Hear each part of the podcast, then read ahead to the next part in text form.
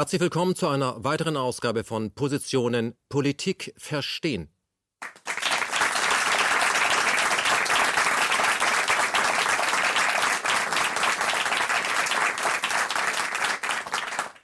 Der Claim, mit dem ich jede Sendung, die ich moderiere, äh, zumache, wie ich den Sack zumache, wie ich immer sage, heißt ja, meine Zielgruppe bleibt der Mensch und das ist auch das, worum es heute hier an diesem Tisch gehen soll. Sie merken es vielleicht auch äh, als langjährige Zuschauer von Position. Wir haben heute einen roten Hintergrund und keinen blauen. Es geht also heute hier nicht um Geopolitik, sondern es geht um das, was mit uns zu tun hat und um unsere Psyche, wie wir leben, wie wir uns behandeln, wie wir uns wahrnehmen. Und ich glaube, dass die meisten von uns, äh, wenn sie ganz ehrlich sind, zugeben müssen, dass sie oft da draußen ein Bild von sich abgeben, was nicht mit dem äh, identisch ist, wenn sie abends allein im Bett liegen und an die Decke gucken. Da wollen wir heute dahinter blicken. Die Decke wollen wir zur Seite tun und ich möchte an dieser Stelle gleich darauf hinweisen, dass das ein relativ schmerzlicher Prozess ist. Daher auch der Titel der heutigen Sendung Ab auf die Couch. Wie gestört ist unsere Gesellschaft? Fragezeichen, aber da gehört eigentlich ein Ausrufungszeichen dahin. Wir haben hier knapp 100 Jahre Expertise, was den Menschen und seine Psyche angeht, hier am Tisch. Und ich möchte Sie hier bitten, dass Sie einen Riesenapplaus abgeben für Hans-Joachim Maas. Herr Maas, Ihr Applaus.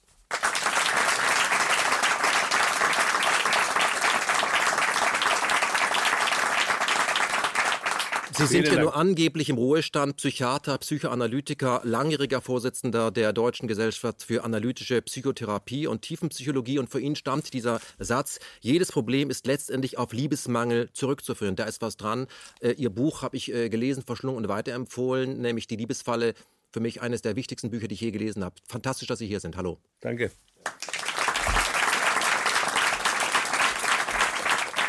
Hier vorne rechts haben wir Franz Ruppert, 61 Jahre alt, äh, Psychotraumatologe. Wir werden heute mit Ihnen intensiv darüber sprechen, was ist das Trauma? Ich habe mich damit auch äh, noch nicht so lange beschäftigt, aber ich habe eine Menge dazugelernt. Sie sind Professor für Psychologie und Sie sind der Begründer der identitätsorientierten Psychotraumatherapie, sind aus München hier angereist. Ihr aktuelles Buch heißt Wer bin ich in einer traumatisierten Gesellschaft? Die Frage stellen wir uns heute alle. Schön, dass Sie hier sind.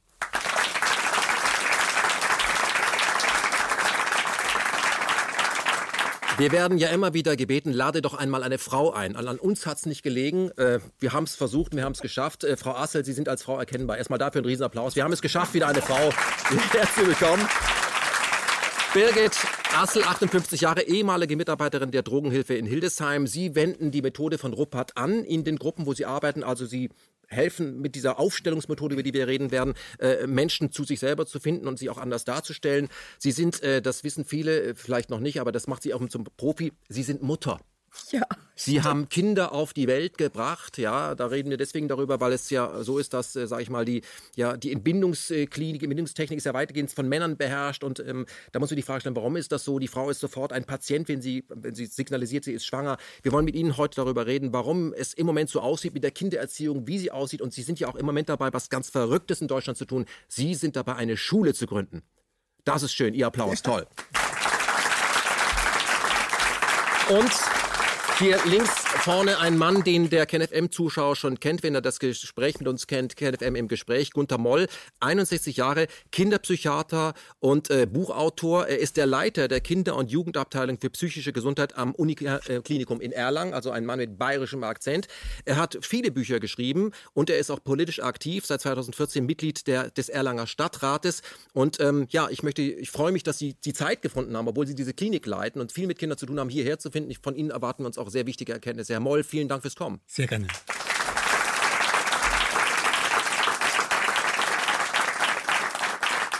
Sie werden jetzt gleich alle in der ersten Runde, wir wollen nachher miteinander sprechen, ähm, die Möglichkeit bekommen, sich dem Zuschauer, dem Zuseher, dem Publikum hier vorzustellen für Leute, die Sie noch nicht kennen.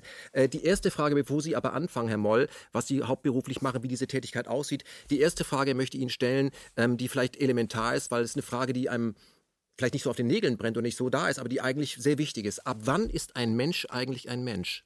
Von Anfang an. Und der Anfang ist die Verschmelzung einer Ei und einer Samenzelle. Punkt. Das ist der Beginn eines Menschen. Denn in diesem Verschmolzenen steckt die Potentialität für einen ganzen richtigen Menschen darin. Mhm. Deshalb ist das der Beginn. Das ist für Sie nicht, äh, das steht nicht zur Diskussion, weil man darf ja in Deutschland abtreiben. Das ist ein anderes Thema. Mhm. Ihre Frage war der Beginn des Lebens eines Menschen. Und das ist die Verschmelzung von Ei- und Samenzelle, denn das wird unter guten Bedingungen ein Mensch, ein vollständiger Mensch. Und das Feuerwerk oder die Energie, mit dem diese Entwicklung vor sich geht, ist so groß, wie wir uns das gar nicht vorstellen können. Mhm. Ein Vulkanausbruch ist da energetisch nichts dagegen. Wie sich so etwas Kleines zu einem Menschen entwickelt. Sie haben selber fünf Kinder? Zum Glück. wer, wer erzieht da wen? Das ist ein Wechselspiel. In den ersten Jahren der Papa und die Mama die Kinder und dann ist es ein wechselseitiges und dann übernehmen langsam die Kinder oder die Jugendlichen dann oder die mhm. jungen Erwachsenen dann. Ich würde fast sagen, das Router. Mhm. Herr Moll, beschreiben Sie doch ganz kurz Ihren, Ihren Alltag. Was machen Sie so? Wenn Sie jetzt so beim Arbeitsamt so einen Zettel ausfüllen müssten, was würde da drin stehen? Ich mache ganz viel Visiten auf Station und Tagesklinik. Von ganz klein, wir haben eine Familientagesklinik, wo es von sechs Monaten bis drei Jahren geht, bis zu den großen Jugendlichen bis 18 Jahre. Vier, fünfmal am Tag äh, in der Woche Visite, dann Sprechstunde, Studentenunterricht und leider auch noch viel Bürokratisches drumherum mhm. in meiner Kliniktätigkeit. Mhm. Wie ist das Arbeiten mit Kindern? Das sind ja spezielle Patienten, die können ja nicht immer sagen, was ihnen fehlt oder was, was sie gerne hätten. Das sieht man daran, ich bin jung geblieben. Das liegt daran, dass ich mit Kindern arbeite. Mhm. Und ich finde es fantastisch, was Kinder immer für Ideen haben, wie kreativ sie sind. Vor allem, wenn sie auf Dinge kommen, auf die ich nie gekommen werde. Mhm. Darum stelle ich auch viel mehr Fragen, als dass ich Kindern etwas sage. Mhm. Weil ich will von ihnen erfahren, wie sie die Dinge sehen und wie es für Sie ist. Mhm. Ich erinnere mich, bei unserem letzten Interview haben Sie mir gesagt, Sie wünschen sich, dass mehr Kinder und Jugendliche, also ab 14, auch im Deutschen Bundestag mitreden dürfen und an den Gesetzen mitstricken dürfen, die dann später ja auf Sie angewendet werden. Dann hätten wir eine ganz andere Welt. Wir hätten schon längst eine grüne Welt zum Beispiel oder eine soziale, eine echt soziale Welt. Das hätten wir sofort. Mhm. Das heißt, die Erwachsenen sind im Weg? Eine Gruppe von Erwachsenen ist im Weg, ja. Mhm. Nicht die Erwachsenen. Okay. Wir wollen das heute eben auch differenziert betrachten. Sehr gerne. Herr Maas, Sie sind ja offiziell im Ruhestand, aber ich kenne keinen, der so aktiv ist wie Sie. Können Sie mal Ihren Werdegang beschreiben? Sie sind ja in der ehemaligen DDR groß geworden, und haben dort gearbeitet. War das ein spezieller Raum für Sie, wo Sie gearbeitet haben? Ja, ganz bestimmt, ja. Also wenn ich äh, gleich zum Thema komme, dann habe ich im Grunde genommen drei sehr unterschiedliche Gesellschaftsstrukturen kennengelernt. Ich bin ja noch im Nationalsozialismus geboren, 1943 dann mit zwei Jahren in die DDR gekommen, dort aufgewachsen. Und da begann im Grunde genommen schon meine, mein kritisches Nachdenken, äh, weil ich wieder Strukturen fand, die so nach dem Erzählen dem nationalsozialistischen ähnlich waren, also das Autoritäre, das Repressive, das Denunziatorische und so weiter. Und äh, es war für mich nicht leicht in der DDR äh, zu leben. Heute sage ich, bin aber froh dennoch, weil man sich bewähren musste. Also es gab eine rote Linie zum Beispiel für mich. Auf keinen Fall der Karriere wegen in die Partei gehen oder sich mit der Stasi einlassen. Äh, das waren so die Dinge. Und dann hatte man es nicht unbedingt leicht, ja, weil man eben nicht im damaligen politisch korrekten Verhalten äh, war. Also ähm, die äh, Begeisterung äh, mit dem Ende der DDR, ein System, das nach meiner Einschätzung kollabiert ist, also nicht etwa durch eine Revolution überwunden worden ist, sondern sie waren mit ihrer Ideologie am Ende, äh, dass die Menschen eben nicht mehr daran geglaubt haben, dass es ein wirklich besseres Leben, jedenfalls nach den Strukturen der DDR, für Frieden und Sozialismus gibt. Also die Hoffnung nun in eine wirklich bessere Gesellschaft äh, hinein zu geraten, hat aber nicht so lange, die Euphorie hat nicht so lange äh, angedauert, weil die Art und Weise, wie die Vereinigung vollzogen wurde, nach meiner Feststellung ziemlich autoritär. Also ich habe damals mal den Begriff einer neuen Herrschaftsunterwerfungskollusion, ein Zusammenspiel der Herrschaft des Westens gegen die äh, eben etwas abhängigen Ostdeutschen, die sich häufig ähm, nicht schnell zurechtfanden. Das war für mich als Psychotherapeut natürlich ein äh, wie ein Riesenlabor, wenn man das so will. Wie sind die Menschen im Westen erzogen? Die, was macht die Gesellschaft mit Menschen im Westen? Also Stärke, Stärkekult, sich durchsetzen, behaupten, sich darstellen. Eigentlich immer mehr Schein als Sein. Und in der DDR war das Gegenteil. Da war man gut beraten, wenn man zurückhaltend war, vorsichtig, sich eher klein gemacht hat, um ja nicht aufzufallen. Und ich weiß noch, wenn man immer so gesagt hat, naja, ich weiß nicht, kann ich noch nicht und weiß nicht, ob ich das will, war man geschützter. Ne? Da wurde man nicht sofort gepackt, um äh, Aufgaben irgendwie erfüllen zu sollen, die man nicht mochte. Also dieser Vereinigungsprozess hat mich wieder in die ähm, kritische Nachdenklichkeit gebracht. Ich wusste ja, dass die Nazis äh, es in der DDR angeblich nicht mehr gab. Wo waren die hin? Also alle nur im Westen. Wie kann das sein? Ich wusste ja, dass äh, nationalsozialistischen Eliten am Aufbau der Bundesrepublik wesentlichen Anteil hatten. Das hat mich gewundert. Und nach der Wende wurde mir bald klar, dass die ehemaligen Stasi-Leute, die, die, die Bonzen der Partei, sehr schnell äh, Manager wurden oder halt im Westen besser ankamen als der Durchschnitts-DDR-Bürger. Also äh, wie kann das sein? Man kann offensichtlich seine Ansicht, seine äußeren Strukturen wie ein Kleid wechseln und dann was Neues spielen. Und diese Erfahrung äh, hat mich geprägt äh, im Misstrauen oder in der, in der kritischen Einschätzung, was machen gesellschaftliche Strukturen mit Menschen, aber was machen Menschen mit ihrer Gesellschaft. Ja, ich habe mal den Satz geprägt in der Verzweiflung, jedes Volk hat äh, diese Regierung, äh, die es verdient. Mhm. Ja, das heißt, man kann also nicht nur immer schimpfen auf die Politiker. Das ist notwendig, weil die oft ja verrückte Sachen machen, unerträglich ist. Aber wir wählen sie auch äh, und oder wir halten auch Politiker an der Macht, die offensichtlich schwere Fehler begehen. Und das ist, hat etwas mit uns zu tun, also dieses Zusammenspiel. Da möchte ich auf den Begriff kommen, den ich bei Ihnen in Ihrem Buch Die Liebesfalle äh, gelesen habe, das Reinszenieren, eine Art Stockholm-Syndrom, die man mit der Macht eingeht. Ich möchte mit Ihnen auch über dieses Buch sprechen. Ich habe in meinem Leben viele Bücher gelesen, die sich mit Geopolitik und diesen, ja, äh, mit, mit, mit, Mechanismen der Macht und wie sie eben intellektuell ausgeübt beschäftigt haben, von Gustave Le Bon, Psychologie der Massen bis äh, Propaganda. Und ich finde, Ihr Buch ist insofern elementar, weil mir dann klar geworden ist, die Bücher, die ich gelesen habe, beschreiben Menschen deutlich über drei. Mhm. Aber die ersten drei Jahre und schon vorher sind wesentlich und darüber möchte ich mit Ihnen heute sprechen. Herr Ruppert, Sie sind jemand, der äh, mich zum ersten Mal mit einem Thema äh, ja, konfrontiert hat, was ich so gar nicht kannte. Ich dachte, das ist irgendwas äh, Esoterisches, nichts gegen Esoterik, aber äh, nämlich äh, Aufstellungen. Dachte, was ist das denn? Klingt es interessant. Ich bin neugierig, ich habe mir das angeschaut. Sie sind jemand, der Aufstellungen macht, der eben äh, Traumata erforscht und guckt, wie man sich einem Traumata, seinem eigenen Traumata nähern kann. Können Sie mal erklären, diese Methode, die Sie mitentwickelt haben, wie funktioniert die? Was ist das? Was ist überhaupt Trauma? Mhm. Ja, also das sind jetzt einerseits Trauma ist ja ein theoretischer Begriff, also oder Psychotrauma ist ein theoretischer Begriff und dann mit diesem Thema umgehen, auch therapeutisch sinnvoll umgehen, das wäre dann die Technik mehr, die Therapietechnik mhm. und Aufstellungen sind von daher für mich so eine Zugangsweise zum, zur menschlichen Psyche. Vielleicht fange ich einfach mal an mit äh, Psychotrauma. Und wenn man Psychotrauma verstehen will, muss man erstmal verstehen, was Psyche ist. Ja? Und da würde ich mal sagen, die allerwenigsten von uns wissen wirklich, was die Psyche ist. Ja? Wir sind uns dessen gar nicht klar. Wir können es, auch wenn man Psychologie studiert, ich habe Psychologie studiert, da gab es keine Definition, was Psyche ist. Ja? Man sagt ja, man kann mit der Psyche was machen, aber was Psyche wirklich ist. Und das habe ich mir so in der Zeit, in der ich dann auch gefordert war, weil du, wenn du mit Menschen arbeitest, dann bist du gefordert. Dann bist du gefordert, etwas zu verstehen und auch etwas zu tun, was weiterhilft. Deswegen habe ich erstmal so versucht, einen Begriff von Psyche zu, zu bekommen. Ja. Und das ist erstmal für mich der, der, der wesentliche Begriff ist, unsere Psyche erschließt uns die Realität. Das ist quasi das Tool, das App, das wir haben, um den Zugang zur Realität zu bekommen. Die Realität, die es unabhängig von uns auch gibt, ja, wenn wir mal nicht mehr da sind, gibt es trotzdem noch Realität ja, um uns herum. Aber die Psyche macht die Realität an sich zur Realität für mich. Und dann muss man noch wissen, dass diese Psyche noch eine andere Eigenschaft hat. Diese Psyche kann Realität konstruieren, erfinden. Also es gibt eine Welt an sich, wie sie ist. Und dann gibt es noch eine Realität, die, die gibt es eigentlich nur, weil unsere Psyche die sie als Realität konstruiert. Beispiel ist zum Beispiel Geld. Geld gibt es überhaupt nicht. Geld ist eine Erfindung der Psyche.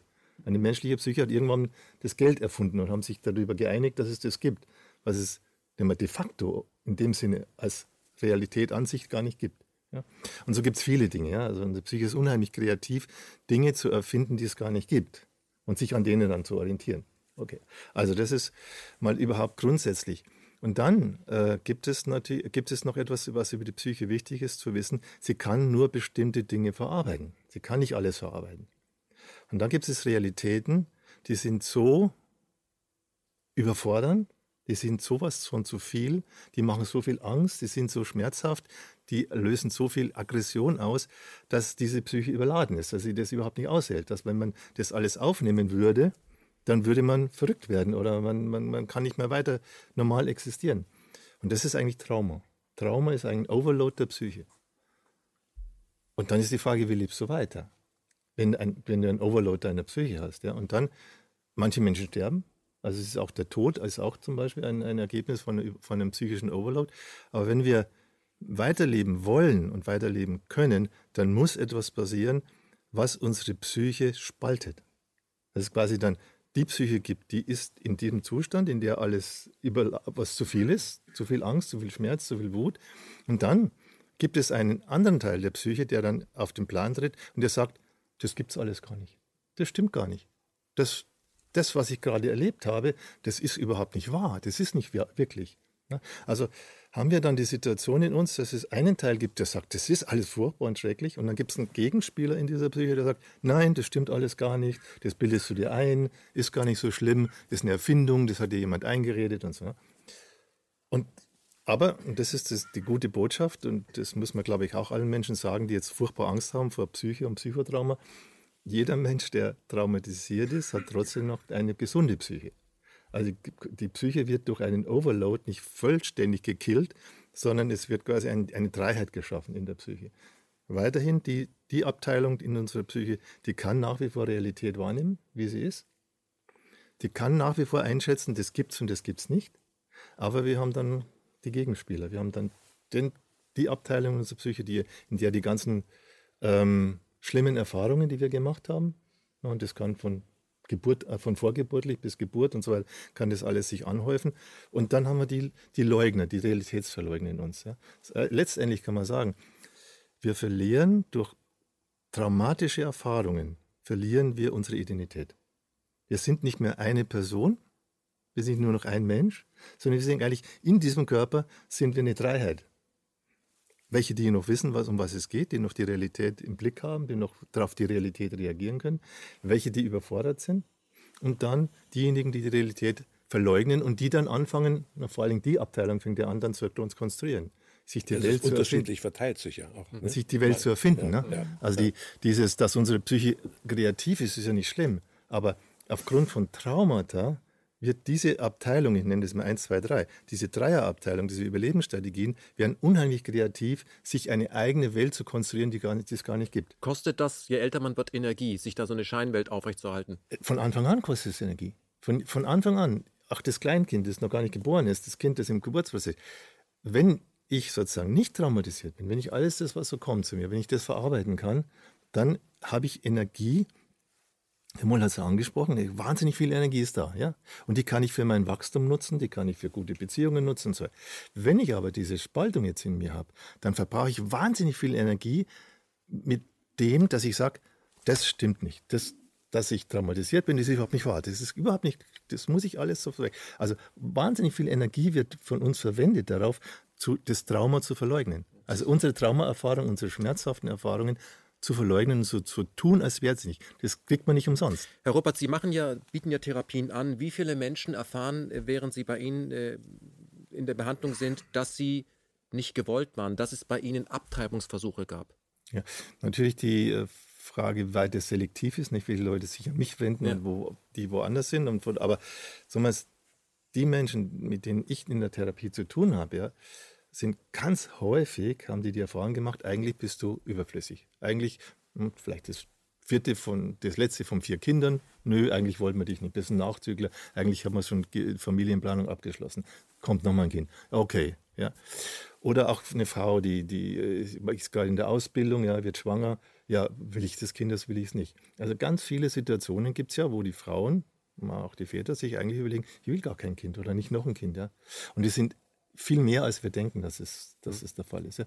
Und äh, deswegen ist immer ganz äh, sinnvoll, sich für sich persönlich erstmal die Frage zu stellen, wie war denn die Situation? Sollte ich eigentlich sein? Gab es für mich eigentlich den, den Raum, den Platz, dass meine Eltern gesagt haben, ja, dich wollen wir haben. Mhm. Ja. Und ich habe auch äh, ursprünglich gedacht, ich wäre ein Wunschkind, bis ich dann über meine eigenen Therapieerfahrungen dahinter gekommen bin, dass das überhaupt nicht stimmt. Ja. Mhm. Darf ich was dazu äh, sagen? Ganz kurz, ich würde kurz ja. noch Frau Assel okay. vorstellen, dann können Sie sofort ins Gespräch einschränken. Äh, Frau Assel, Sie sind äh, Mutter. Ähm, sind Sie traumatisiert als Kind worden und haben Sie selbst traumatisiert? Sind Sie selbst Täter geworden aus heutiger Sicht gegenüber Ihren Kindern? Also, dass ich traumatisiert bin, ja. Das äh, habe ich dann äh, schon, äh, also eine Idee bekam ich schon, als ich äh, 1983 meinen Sohn geboren hatte. Und ähm, dann schon, wenn er sehr viel geweint hat, dass ich dann schon in eine Not kam und äh, nicht wusste, was mache ich jetzt. Also dass so ein, dass ich nicht das wie eine Bedrohung empfunden habe, sondern wie eine Hilflosigkeit und Ohnmacht. Das heißt, ich konnte, die, konnte ihn nicht beruhigen. Und da hatte ich damals zum Glück meine äh, Mutter, die dann mitgeholfen hat. Das war sehr hilfreich dann, weil da habe ich gemerkt, es ist mein Stress, der sich sozusagen auf das Kind äh, überträgt. Und äh, wenn jemand dann kommt, der nicht im Stress ist, der wirkt dann auch sehr beruhigend. Das waren so die Anfänge. Und ähm, ja, dann habe ich ja lange Zeit tatsächlich, ich habe ja so zwei Leben gehabt. Also mein erstes Leben ist sozusagen äh, verheiratet mit meinem ersten Mann, mit dem Vater meiner Kinder. Und da war ich auch die ersten Jahre zu Hause. Also das war so äh, die Vereinbarung, die wir getroffen haben. Das heißt, ich bleibe bei den Kindern und er macht seine Karriere. Und ähm, so, dass ich also auch viel mit den Kindern zusammen sein konnte. Und na klar, Kindergarten, gut, da hat man damals gar nicht drüber nachgedacht. Das war so eine Selbstverständlichkeit. Aber ansonsten war ich halt tatsächlich zu Hause und ich glaube, das war auch gut so. Und ähm, dann ist halt die Ehe tatsächlich in die Brüche gegangen, was auch wieder ein Hinweis ist auf Trauma eigentlich im Grunde genommen, dass man nicht Beziehung leben kann oder sich trennen muss, heißt ja auch, dass da irgendwas nicht stimmt. Und das betrifft ja immer beide Parteien, also nicht nur einem alleine. Also muss ich sagen, das ist bei mir natürlich und bei meinem äh, äh, geschiedenen Mann auch. Und dann stand ich auf einmal da und gesagt, was will ich denn jetzt machen? Ja, also ich muss ja jetzt, bin die ganze Zeit bei den Kindern gewesen, was möchte ich jetzt für mich machen? Und dann habe ich äh, so gedacht, ah Mensch, ich möchte gerne studieren. Ich bin sogar einen zweiten Bildungsweg auch äh, gegangen. Ich hatte gar kein Abi. Und habe gedacht, okay, du studieren? Wie soll das gehen? Ja, also du hast gar kein, gar kein Abitur. Und jetzt kann man aber tatsächlich, äh, gibt es so einen Nicht-Abiturientenkurs. Das geht von der Volkshochschule. Da kann man sich anmelden. Ich nehme mal an, das geht heute auch noch. Also man kann jederzeit sich bilden, sich selber bilden, wenn man will und kann jederzeit auch studieren, wenn man das will. Und das habe ich dann gemacht. Und ähm, habe das bestanden, die Prüfung, das ist natürlich Voraussetzung, ja. Und dann äh, habe ich halt äh, gedacht, was studiere ich? Sozialpädagogik. Oder erst hatte ich gedacht, Psychologie. Ich gedacht, ah nee, Psychologie, da muss man vorher hier so viel Statistik und sowas machen. Da hatte ich dann keine Lust zu. Ich gesagt, nee, ich möchte ja lieber auch praxisbezogen, ich bin ja auch nicht mehr so jung. Und da habe ich mich halt für Sozialpädagogik entschieden.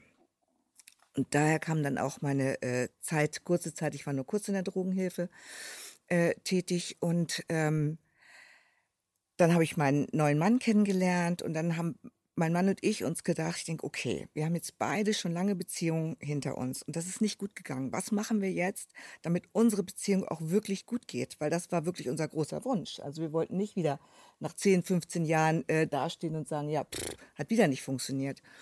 Und dann haben wir eigentlich sehr, sehr früh angefangen, also noch während der Verliebtheitsphase, das ist eigentlich eher ungewöhnlich, denke ich mal, Paartherapie zu machen. Wir, machen das. Das ist wirklich ungewöhnlich. ja. Sollte man vielleicht eigentlich einführen. Genau. genau. Und äh, das war auch sehr gut, muss ich sagen. Sie sind mit dem Mann noch zusammen? Ja, ja. jetzt schon über 20 Jahre sind wir äh, zusammen, genau. Ja, das war total äh, wichtig für uns beide. Und äh, während des Studiums bin ich natürlich auch mit Pädagogik in Berührung gekommen. Sozialpädagogik ist ja klar, dafür habe ich mich dann entschieden. Und ähm, dann war es damals, äh, während des Studiums kam gerade, das war in den 90er Jahren, ich bin wie gesagt spät, habe spät studiert, erst mit 30 Jahren, kam Bert Hellinger ganz groß äh, äh, raus. Kannst dich bestimmt auch noch erinnern. Und das wurde sogar bei uns mit äh, an, an die Uni kam das äh, mit. Hatte die äh, eine Professorin, die dann äh, das ausprobiert und auch Kurse angeboten hat. Und dann war das erste Mal so dieses, dass man in diese Stellvertreter, diese Resonanzphänomene, sage ich mal. Also, dass mhm. man sich tatsächlich einfühlen kann in etwas, was jemand anders fühlt, bloß weil man so benannt worden ist. Das war ja irgendwie völlig. Also, Wir werden das noch näher beleuchten ja, hier am Tisch. Genau. Okay? Also ich habe jedenfalls die Erfahrung gemacht. Ich dachte, das ist ja krass, das funktioniert. Hm. Ja, und dann äh, habe ich halt tatsächlich erst so auch nach dem klassischen Bert Hellinger Modell, weil das war ja damals das Einzige, was man äh, kannte, Wobei ich schon mit dieser Hierarchie, die er da aufbaute, nicht so zufrieden war. Ich glaube, das ging dir auch so, ne, dass man so gesagt hat, das ist komisch jetzt hier, sind so Hierarchien und äh, die Großen und die Kleinen und, und, und. Und was ich nicht verstanden habe tatsächlich in der Zeit, dass Menschen, die zu mir kamen, ich hatte mich dann schon selbstständig gemacht, dass Menschen, die zu mir kamen, tatsächlich einen Traumahintergrund hatten. Das habe ich, hab ich nicht verstanden. Klar hatte ich über Trauma schon äh, auch während des meines Studiums gehört, hatte auch entsprechende Bücher gelesen, aber ich wusste nicht, wie unsere Psyche funktioniert. Also ich hatte, ich wusste von Überwältigung, von Tod, von Erstarrung, von Flucht, aber was das in unserer Psyche macht, davon hatte ich keine Ahnung. Und dann habe ich, äh, 2006 war das, glaube ich. Da bin ich das erste Mal zu dir nach München gefahren. War das 2006? Kann sein, weiß ich nicht. Damals warst du noch in dieser äh, Villa, Villa Moor. Moor, Moor, Moor, Moorvilla. Sie haben die Robert-Methode kennengelernt. Genau, da habe ich ihn das erste Mal kennengelernt und da habe ich gedacht, ja krass, tatsächlich, das ist Psyche. Und es gibt diesen Spaltmechanismus. Jetzt erklärt sich auch einiges für mich. Wir werden darauf noch näher eingehen. Genau. Ich möchte noch trotzdem mal der, der die Frage in den Ra also an Sie richten, nicht, dass Sie glauben, Sie können Sie ausweichen. Äh, sind Sie Täter geworden als Mutter? Genau, da, das, das habe ich den Faden verloren, das stimmt. Und da bin ich ja erst dahinter gekommen, dass ich bindungstraumatisiert bin. Das heißt, ich muss da schon anfangen. Als ich das erste Mal äh, beim Franz in der Moorvilla war und dann für mich auch ein Anliegen aufgestellt habe, da war mir klar, aha, ich bin traumatisiert. Und zwar bindungstraumatisiert, vor allen Dingen deswegen, weil meine Eltern als kriegstraumatisiert waren und sich auch schon aufgespalten hatten und halt hauptsächlich mit ihren Überlebens-Ich-Strukturen auch mit mir in Kontakt sein konnten und da mit ihren Trauma, wo es auch so Rettungs, wo ich dann dachte, ich muss Mutti und Vati äh, retten. Und äh, ja, und dadurch musste ich mich auch spalten. Und diese Spaltung haben natürlich meine Kinder auch zu spüren gekriegt. Wie geht, man damit, wie geht man denn damit um, wenn man feststellt, man hat das ja nicht absichtlich Ja. getan, dass man Dinge bei seinen Kindern angerichtet hat, die vielleicht äh, sogar zum Teil äh, irreparabel sind? Wie geht man damit als Mutter um? Ah, Ob sie irreparabel sind, das würde ich mal so nicht sagen. Ich glaube, das Wichtigste ist, in die Verantwortung zu gehen. Also das merke ich, das ist für mich ganz wichtig. Und vor allem, dass meine Kinder das, was sie gefühlt haben oder das, was sie erinnern, dass sie das sagen dürfen und dass ich das auch ernst nehme. Also ich glaube, das ist das Wichtigste, in Kontakt sein, in die Verantwortung gehen. Und da, wo wir erinnert ist, vor allen Dingen, wenn die Kinder dann selber anfangen zu arbeiten für sich, auch weil sie auch merken, es ist schwierig, was in meinem Leben, dann einfach wirklich sagen, ja, das stimmt. Ja. Mhm. Vielen und Dank, das nicht dass, wegmachen. Vielen Dank, dass Ja. Sie so ehrlich sind, gleich in den ersten Minuten der Sendung. Gerne, gerne. Herr Maas, Sie wollten Ja, ja. Einsteigen. Herr Robert hat ähm, mit seinen Aussagen über diese schon frühen Traumatisierungen etwas äh, aktiviert in mir, äh, über einen anderen Weg eine ähnliche Erfahrung gemacht. Also äh, nach der Wende haben wir die sogenannten Frühstörungen gehäuft als Krankheitsbilder gehabt. Also Menschen, die ähm, frühe Traumatisierung hatten, aber im DDR-System halbwegs kompensiert waren durch die Enge des Systems, durch die Fürsorge des Staates, paradoxerweise. Und äh, mit dem Verlust dieser, diesen Hintergrund und sich jetzt verwestlichen müssen, also aktiv, stark sich durchsetzen, sind diese ganzen Strukturschwächen ähm, deutlich geworden. Und in der Arbeit jetzt, wir mussten unsere Arbeit umstellen und auf diese Frühtraumatisierung kommen. Und ich habe äh, in Zusammenarbeit mit meiner Frau, hatte die plötzlich mal die Idee, ähm, um schneller äh, erfahren zu können oder einen Patienten, einen Menschen zu ermutigen, danach zu forschen, wie wohl seine frühe Situation gewesen sein mag, ähm, hat sie angefangen zu fragen, den Menschen, was glaubst du, was deine Mutter gedacht hat oder erlebt hat, gefühlt hat, als sie erfahren hat, dass sie mit dir schwanger ist? Und erstaunlicherweise können die meisten Menschen eine Antwort darauf geben, zum Beispiel um die Frühtraumatisierung, also, ei Gott, wie ist das zu schaffen? Ah, das, das wollte ich jetzt gar nicht. Natürlich gibt es auch das Positive, eine Freude von Anfang an, ja. Aber es gibt offensichtlich schon eine Grundeinstellung in dieser frühen Situation, die dann prägend ist für den, das Kind, das dann kommt mit dieser ähm, Erfahrung. Und wir haben es dann genannt, die Grundmelodie des Lebens. Ja, also schon diese frühe Einstellung der Mutter zum Kind, die entsprechend auch dann sich prägend für die Entwicklung auswirkt. Ist das, war der, ist das der, der. Kammerton, mit dem man dann durchs Leben Genau, geht? ja, Also ich bin so- nicht so- gewünscht, ich so muss mich ungefähr. verstecken, ich muss mich Ja, unterordnen. Ich bin bedroht, ich bin nicht gewünscht, ich bin zu viel, ich äh, komme nicht äh, zurecht äh, oder Gehorche Autoritäten? oder das. Ja, ich muss ich muss mich anpassen. Ja, ja, ich muss ich muss Mutter ähm, Freude machen. Lassen Sie uns ja? jetzt hier in die Diskussion einsteigen und lassen Sie uns da anfangen, äh, wo viele nicht anfangen, wenn sie über Kindererziehung reden, nämlich bevor das Kind überhaupt auf der Welt ist, also auch über die Eltern. Herr Moll, ähm, ich weiß, dass Sie in Ihrem Klinikum ähm, oft gezwungen sind, äh, Medikamente anzuwenden, die, da zitiere ich Sie, nicht angewendet werden müssten, wenn die Strukturen anders, andere wären. Das ist richtig. Und äh, Sie haben ja auch in einem Interview mir gegenüber gesagt, ähm, Sie zitieren hier einen Ministerpräsidenten aus Bayern, Bayern sei die Vorstufe des Paradieses. Und Sie haben ergänzt, ja, aber leider nicht für alle. Und das wollen wir ändern. Beschreiben Sie mal, wann müssen, warum ist das so, dass Bayern nur die, dass die Vorstufe ist, aber eben nicht für alle? Was möchten Sie da? Und wie, wie, wie muss ich mir das vorstellen, dass Sie Medikamente verschreiben müssen an Kinder, um die ruhig zu stellen, weil die Strukturen nicht stimmen? Das ist ja, das ist ja schrecklich. Machen wir mal das im Kleinen mit den Medikamenten. Das beste Beispiel sind diese Zappel-Philipp-Kinder, diese ADHS-Kinder. Die können eben nur eine bestimmte Zeit aufmerksam sein, ruhig sitzen und nicht impulsiv werden. Die können das auch, aber nur eine kürzere Zeit als die meisten anderen. Deshalb ist eine 45 Minuten Schulstunde und das sechs oder zehnmal am Tag hintereinander für die nicht zu machen. Sie können es nicht. Und jetzt kommen viele in die Kinderpsychiatrie.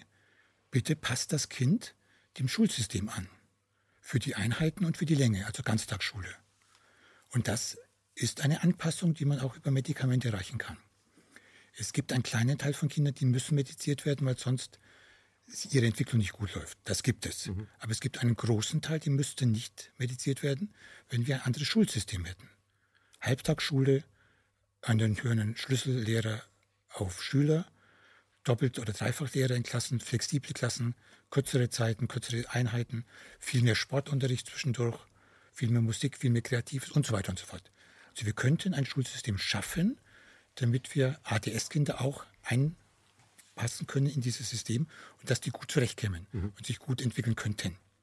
Aber bitte, ich möchte nochmal betonen, es gibt einen kleinen Teil von auch erwachsenen Menschen mit diesem ADHS, die mit Medikation viel besser im Leben zurechtkommen, auch in Beziehungen und im Arbeitsleben als ohne. Hm. Sie wollen also nicht alles, was mit Medikamenten zu tun hat, äh, schlecht reden. Da, hat, da gibt es, was die, was die Psychomedikamente Nein. angeht, gibt es ja auch tatsächlich Vor Fortschritte. Ich darf Sie zitieren, jemand oder ein kleines Kind, was nie ruhig sitzen kann und nie beim Spiel mitmachen kann mit anderen, weil es immer beim Mensch ärgerlich alle Positionen spielen will und nicht abwarten kann, wenn das mal eben so etwas bekommt oder mitspielen kann, dann wird es, kann es Freundschaften entwickeln und sich daran gewöhnen. Aber jemand, der eigentlich nur sage ich mal, kleinere Klassen bräuchte, den mit Medikamenten zu bedampfen, das ist äh, nur ein, äh, ein Plus für die Pharmaindustrie. Das ist ein großes Problem für einen Kinderpsychiater, mhm. für das Herz und das Gewissen. Mhm. Ähm, Sie sind ja auch politisch aktiv. Äh, Sie sitzen im Landtag. Wie, wie gehen Sie nein, nein, im, Stadt im Stadtrat? Wie gehen Sie denn damit um? Äh, das sind ja auch Ihre Themen. Wie, wird, wie, wie kommt, sagt man, das ist, Herr Moll, das ist ja nicht zu glauben, was Sie da sagen als Leiter des Klinikums. Das müssen wir ändern oder, oder wie läuft das dann? Es läuft so weiter. Wir haben auch dieses Buch geschrieben, die Vorstufe zum Paradies für uns alle, weil wir klar sagen wollten, es gibt für einen Teil in unserer Gesellschaft Bedingungen, Lebensbedingungen, finanzielle Bedingungen, soziale Bedingungen wie im Paradies, wie in einer Vorstufe zum Paradies. Und wir haben als Menschen die Fähigkeit dazu, ein Paradies zu schaffen, für uns alle. Und der entscheidende zweite Teil dieses Buches sagt, wir haben auch die finanziellen Mittel und die Kompetenzen und finanziellen Möglichkeiten, dieses zu verwirklichen. Und das erste Buch, was ich mit meinem Ältesten zusammengeschrieben habe, über die Kinderrechte. Kinder haben Rechte. Das, wenn man das zusammenfasst, heißt es, wir können die Gewährleistung sämtlicher Kinderrechte, die die Vereinten Nationen vorschreiben, finanzieren. Wir können sie umsetzen. Das heißt, wenn ein Kind auf die Welt kommt, müsste all das da sein, was dieses Kind braucht. Und diese UN-Kinderrechtskonvention ist wunderbar. Die Grundeinheit der Gesellschaft, und wir haben heute zum Thema, wie gestört ist die Gesellschaft, die Vereinten Nationen definieren ganz klar, die Grundeinheit der Gesellschaft ist eine Familie, in der Kinder aufwachsen mit Glück, Liebe und Verständnis. Mit Liebe. Die Vereinten Nationen sprechen ganz bewusst von Liebe, Glück und Verständnis. Was man bei Ihnen vorhin sagte, Wertschöpfung, Wertschätzung ist vielleicht der wichtigste Bild. Kinder müssen wertgeschätzt werden, müssen in Wertschätzung geborgen und sicher aufwachsen. Und das können wir finanzieren. Und jetzt gibt es einen Teil von Eltern oder Familien, die das nicht schaffen könnten, selbst wenn sie das Geld hätten, aus vielen Gründen, die wir heute vielleicht noch besprechen, die müssen einfach unterstützt werden mit Familienhebammen, Gemeindeschwestern und sonstigen Unterstützungspersonen. Mhm. Ich will nur sagen, es ist, ich will nur sagen, und das sage ich ganz klar, wir werden betrogen. Wir haben die Möglichkeiten, die Fähigkeiten und die Mittel, das für alle Menschen in diesem Land umzusetzen. Und wenn ich das sage, wäre ich von einem Teil, wie soll ich das jetzt nennen, am besten totgeschwiegen. Weil darüber kann man nicht sprechen, denn wenn man darüber spricht, wird das ja klar, dass es ginge. Und dann ginge das ja anders, als es jetzt geht. Eins ganz Wichtiges muss ich sagen, weil das wird immer befürchtet. Das heißt nicht, dass jemand, der Geld verdienen will, kein Geld verdienen darf. Oder jemand, der gutes Geld verdient hat, zum Beispiel, weil er jetzt das Plastik aus den Meeren herausfischt, nicht Millionär werden darf. Überhaupt nicht. Das muss man ganz klar dazu sagen. Es heißt nicht, dass man umverteilt. Überhaupt nicht. Es muss nur gerecht zugehen, es muss nachhaltig zugehen, es muss nach Gemeinwohl ausgerichtet sein und alle dürfen verdienen, weiterhin. Das ist ganz wichtig zu sagen, weil sonst wird dann gleich, ach, das ist ja links und ich weiß nicht was, überhaupt nicht. Wir haben die Möglichkeiten, für alle gute Bedingungen für ein gutes Leben zu schaffen und dass Kinder in Glück, Liebe und Verständnis aufwachsen können. Mhm. Und dass alle die, die es nicht können oder die Schwachstellen haben oder Unterstützung brauchen, diese Unterstützung bekommen. Mhm. Können Sie ein Kind, was zu Ihnen in die Praxis kommt, können Sie das äh, nachhaltig therapieren, ohne sich die Eltern vorzuknöpfen? Bei uns sind die Eltern immer dabei. Immer. Wer ist denn, wer lernt denn schneller? Die Kinder oder die Eltern? Das ist sehr unterschiedlich. Es gibt manchmal Eltern, die es sofort heraus haben. Manchmal brauchen wir für Eltern zum Beispiel bei den ganz Kleinen mit Fütterstörungen sechs, acht Monate, bis das Essen so geht, wie es biologisch gehen könnte und wie es sozial gehen könnte, in ein, eine Mahlzeit zusammen am Tisch. Aber das ist nicht die entscheidende Frage. Entscheidend ist aus meiner Sicht, wie sich ein Kind entwickelt.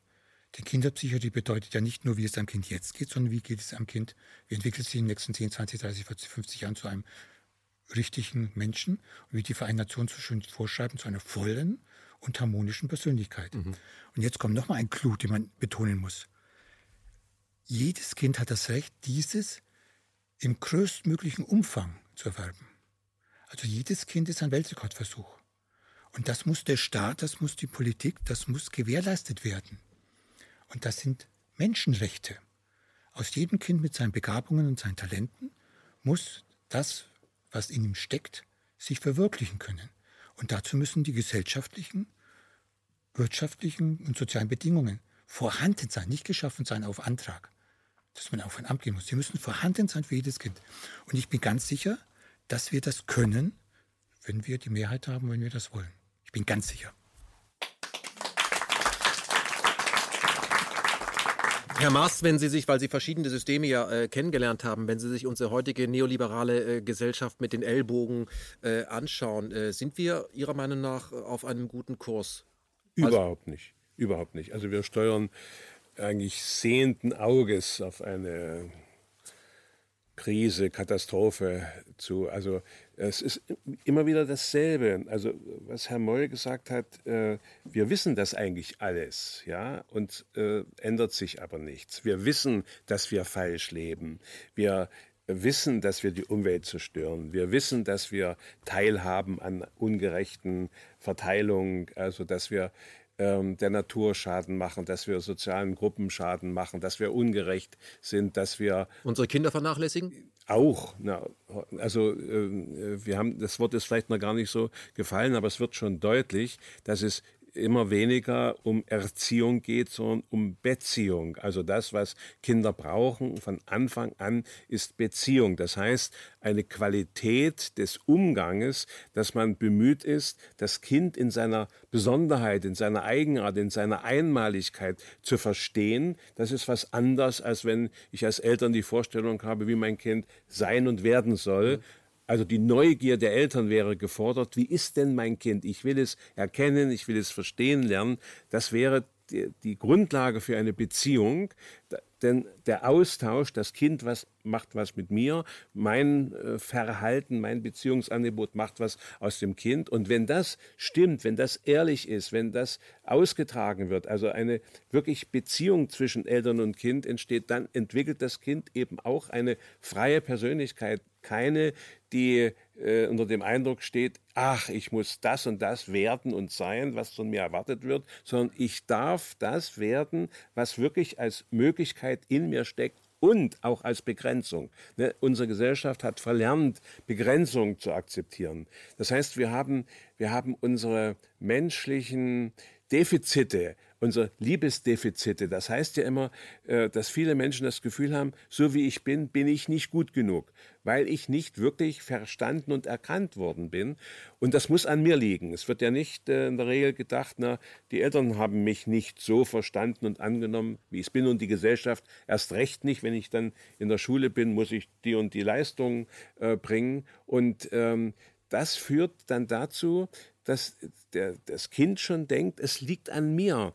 Ähm, ich bin nicht liebenswert genug. Ne, es kann noch nicht verstehen, dass, dass es schlecht behandelt wird. Mhm. Und das ist der Stachel im Fleisch, der einen Menschen dann dazu treibt, beweisen zu wollen, äh, ich bin doch wer, ich bin doch liebenswert. Und äh, da beginnt im Grunde genommen ein, ein, ein fast süchtiges Bemühen, etwas beweisen zu wollen, was entweder den Menschen krank macht, weil es ihn überfordert, in Stress bringt, das sage ich als Psychotherapeut, Gott sei Dank werden wir Menschen krank, weil das eine Chance, ein Fenster eröffnet, kritisch über das bisherige Leben nachzudenken.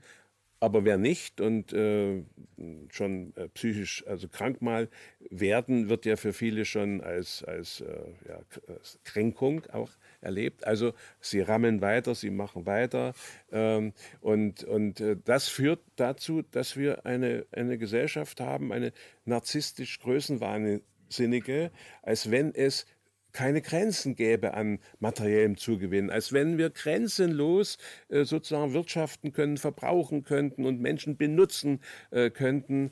Äh, also insofern äh, sehe ich den Zusammenhang zwischen dieser kindlichen ähm, nicht hinreichend äh, Liebe erfahren zu haben, zu den Folgen in der Gesellschaft dann süchtig beweisen mhm. zu wollen, mhm.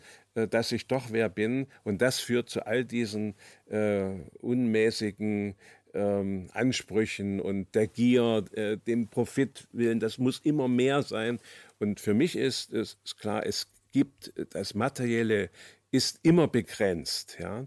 Ähm, aber Beziehung äh, ist nicht begrenzt. Also ne, wenn wir besser in Beziehung leben könnten, diese Erfahrung machen können, ich werde verstanden, ich kann mich mitteilen und ich kann den anderen äh, verstehen, erregt mich an. Es ist eine unendliche Geschichte. Ich werde auch so ja. geliebt, wie ich bin und ich muss nicht einem Profil äh, genau. äh, genügen, was mir nicht äh, gefällt, aber in das ich mich reindenke. Das, was Sie gerade beschreiben, da habe ich automatisch diese kleinen Männer gesehen, die in der Spitzenpolitik an einer Spitze stehen. Ähm, hat das damit zu tun, dass diese Männer, die Donald Trump wurde nie richtig geliebt, deswegen muss er diesen Job jetzt machen? Das ist meine Meinung, dass wir in einer narzisstischen Gesellschaft leben. Das heißt, dass ähm, nur die Menschen an die Macht kommen und auch in Erfolg, also auch meinetwegen im Sport oder so, da muss man aufpassen. Ja? Also äh, es sind Menschen, die einen besonderen inneren Antreiber empfinden, etwas äh, aus sich zu machen, zu beweisen. Und unsere Gesellschaft ist leider so äh, konstruiert, dass äh, in einer Konkurrenz- und Leistungsgesellschaft dann tatsächlich die Erfolgreichen auch an die Spitze kommen. Und da wird, dabei wird übersehen, dass das in dem Sinne eigentlich auch die Kränkesten sind. Ähm, also die aus ihren psychischen Problemen heraus so viel Mühe sich ähm, äh, gemacht haben, um am Ende erfolgreich zu sein. Und äh, an der Spitze zu sein, wird dann nicht mehr als Problem, als Störung, als was Pathologisches erkannt, weil man ja erfolgreich ist. Man kann sagen, ja, gucke an, mhm. ich habe es geschafft, ich bin der Chef, mhm. ich bin reich geworden und so weiter. Und das ist die Tragik ähm, unserer Gesellschaft, ähm, dass mit dem Begriff der Normopathie ist, ist das für mich ja eine, eine sehr ähm, einträgliche Vorstellung geworden, dass das Pathische, äh, das Gestörte nicht mehr als solches erkannt wird, sondern für normal gehalten wird, weil ja die meisten der Meinung sind, dass das in Ordnung sei. Mhm. Und wenn ich dann auch noch äußerlich erfolgreich bin, ja, wieso soll das nicht gut sein? Wieso soll das nicht normal sein? Man äh, kapiert nicht mehr, dass man in einer Fehlentwicklung sich befindet. Häufig, wie gesagt, äh, kann man krank werden.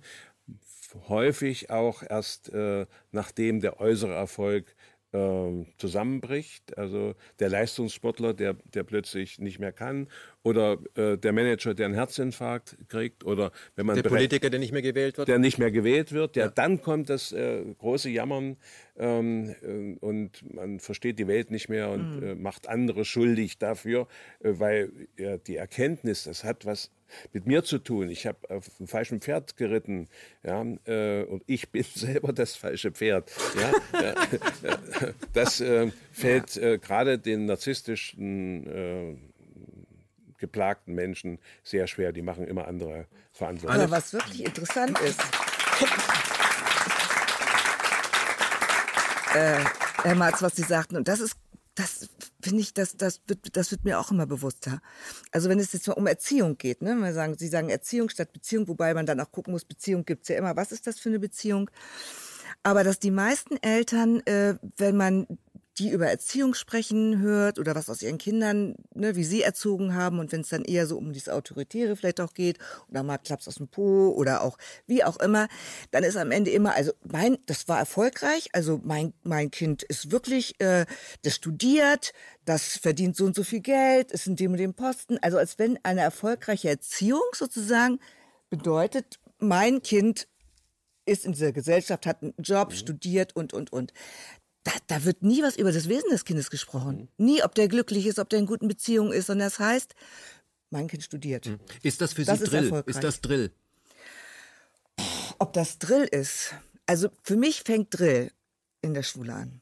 Also ich denke, wenn die Eltern vorher vielleicht noch Kindergarten, obwohl Kindergarten geht jetzt eigentlich auch schon los, dadurch, dass es ja diese Frühpädagogik gibt, diese Frühförderungsprogramme, das ist ja der helle Wahnsinn, was da, da abläuft. Oder es geht ja noch früher los. Das Kinderkrippen. Kinderkrippen oder auch in der Schwangerschaft schon, ja, dass die Eltern dann, was weiß ich, irgendwelche Englischkurse. Naja, es ist irre. aber das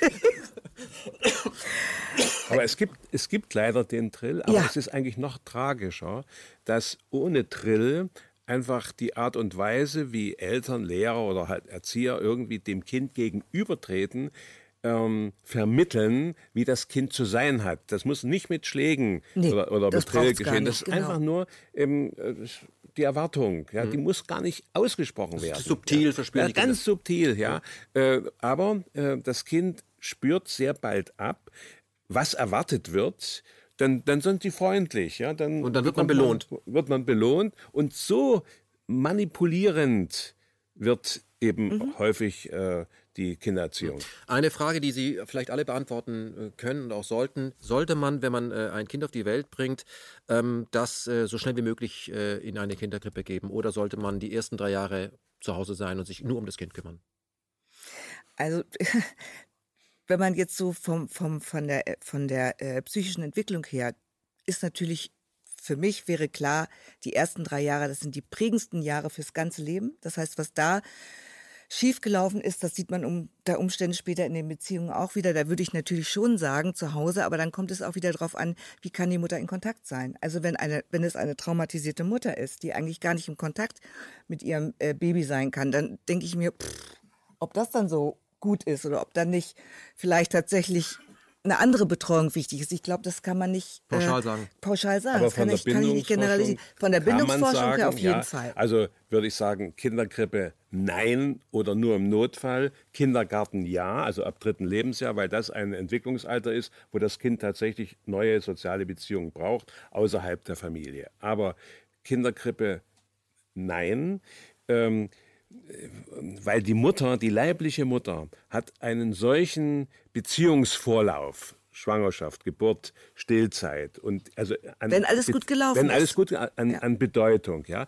Es gibt natürlich, äh, das wissen wir, richtig schlechte Mütter, richtig schlechte Eltern, äh, wo das Kind nicht gut aufgehoben ist. Deshalb würde ich die Forderung an die Politik äh, stellen, also auf keinen Fall die Fremdbetreuung in Kinderkrippe zu favorisieren. Und da denke ich immer, also wenn ein Krippenplatz etwa 1500 Euro subventioniert werden muss. Das könnte man jeder Mutter geben, dann könnte sie schon erstmal finanziell gut äh, zu Hause bleiben mit diesem Geld. Und dann kommt aber noch das andere dazu, was ich an meiner Stiftung also bemüht bin. Ähm, ich mag jetzt nicht mehr Elternschule sagen dazu, weil dieser schreckliche Film da äh, läuft, also ein Elternworkshop, um Eltern ähm, ein Verständnis zu bringen, wie ist denn ihre Fähigkeit, elterlich, also mütterlich mhm. und väterlich zu sein. Weil da äh, wird ja deutlich, was sie selber an Erfahrung in sich tragen, was sie auch ungewollt ähm, weitergeben an die Genau. Kinder. Ich habe sehr viele Eltern kennengelernt, die, weil, wenn dann die Kinder Probleme hatten, sie in eine tragische Situation gekommen sind. Ich habe doch nur das Beste gewollt und das ist ehrlich gemeint. Aber das, was die, für die Eltern das Beste war, ist nicht für das Kind das Beste gewesen. Das Kind ist dadurch trotzdem geschädigt worden. Also gehört zu dieser sag mal, politischen Entscheidung der finanziellen äh, Unterstützung der Familie, der, der Frauen und auch für ihre weitere Karriere, auch das ähm, den Eltern, den Müttern, den Vätern zu helfen, zu verstehen, was sie beziehungsmäßig den Kindern für die Kinder brauchen und wo ihre eigenen Traumatisierungen oder, oder Defizite sind. Ähm, das wäre schon vor jeder äh, Eheschließung oder wenn Kinder unterwegs sind, noch bevor man entschieden hat, Eltern werden zu wollen, wäre das eine wesentliche Hilfe. Äh, auch das ist, was könnten wir alles haben? Das, Ja. das Geld ist da. Na, es wird eben nur nicht gewünscht. Und das ist für mich die große Frage, warum eigentlich nicht? Warum ist unsere Politik an dieser Stelle so äh, kinderfeindlich, so familienfeindlich, so elternfeindlich? Das ist vielleicht ein Thema, was wir noch weiter. Können wir äh, gleich einsteigen. müssen, ja. Menschen. Ähm,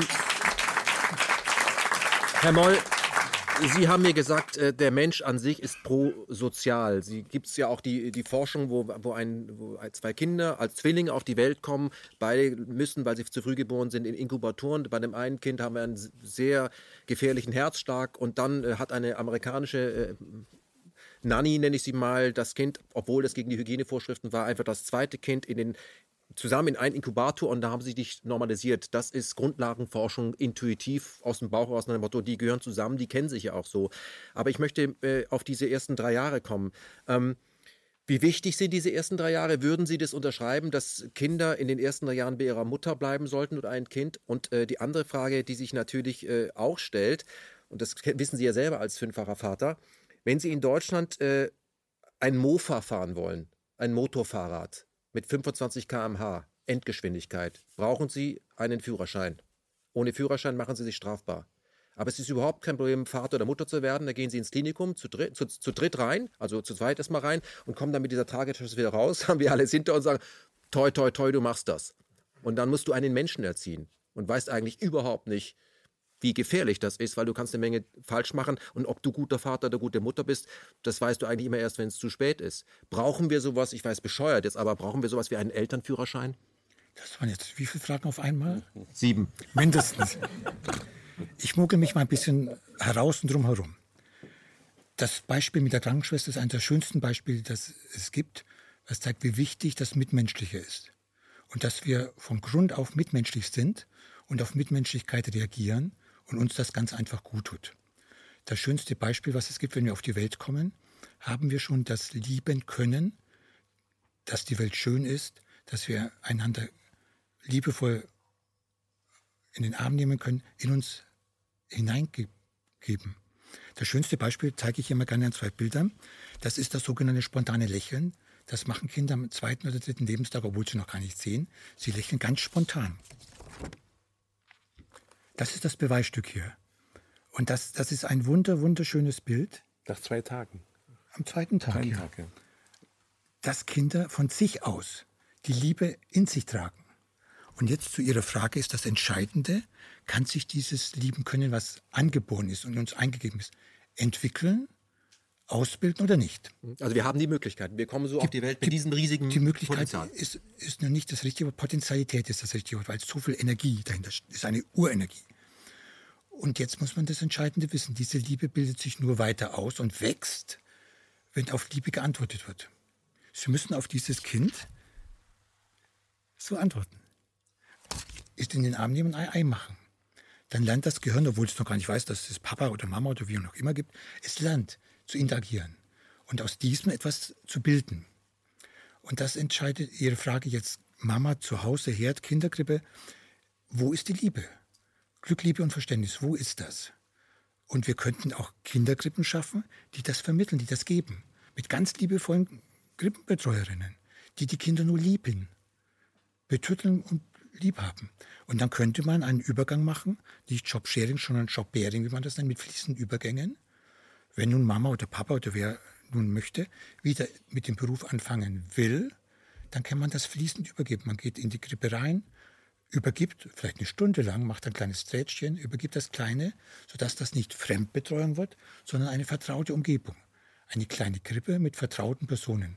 Dann ist das auch Glück, Liebe und Verständnis. Mhm. Das würde aber bedeuten, dass äh, für eine solche herzensgebildete, beziehungsgebildete äh, Krippenerzieherin höchstens zwei oder drei Kinder zur Betreuung anstehen. Eins und nicht auf 30. Drei. Ich ja. sage überall, eins auf drei ist die Grenze. Ja. Ich hatte ja auch Zwillinge, ich weiß, was eins auf zwei bedeutet.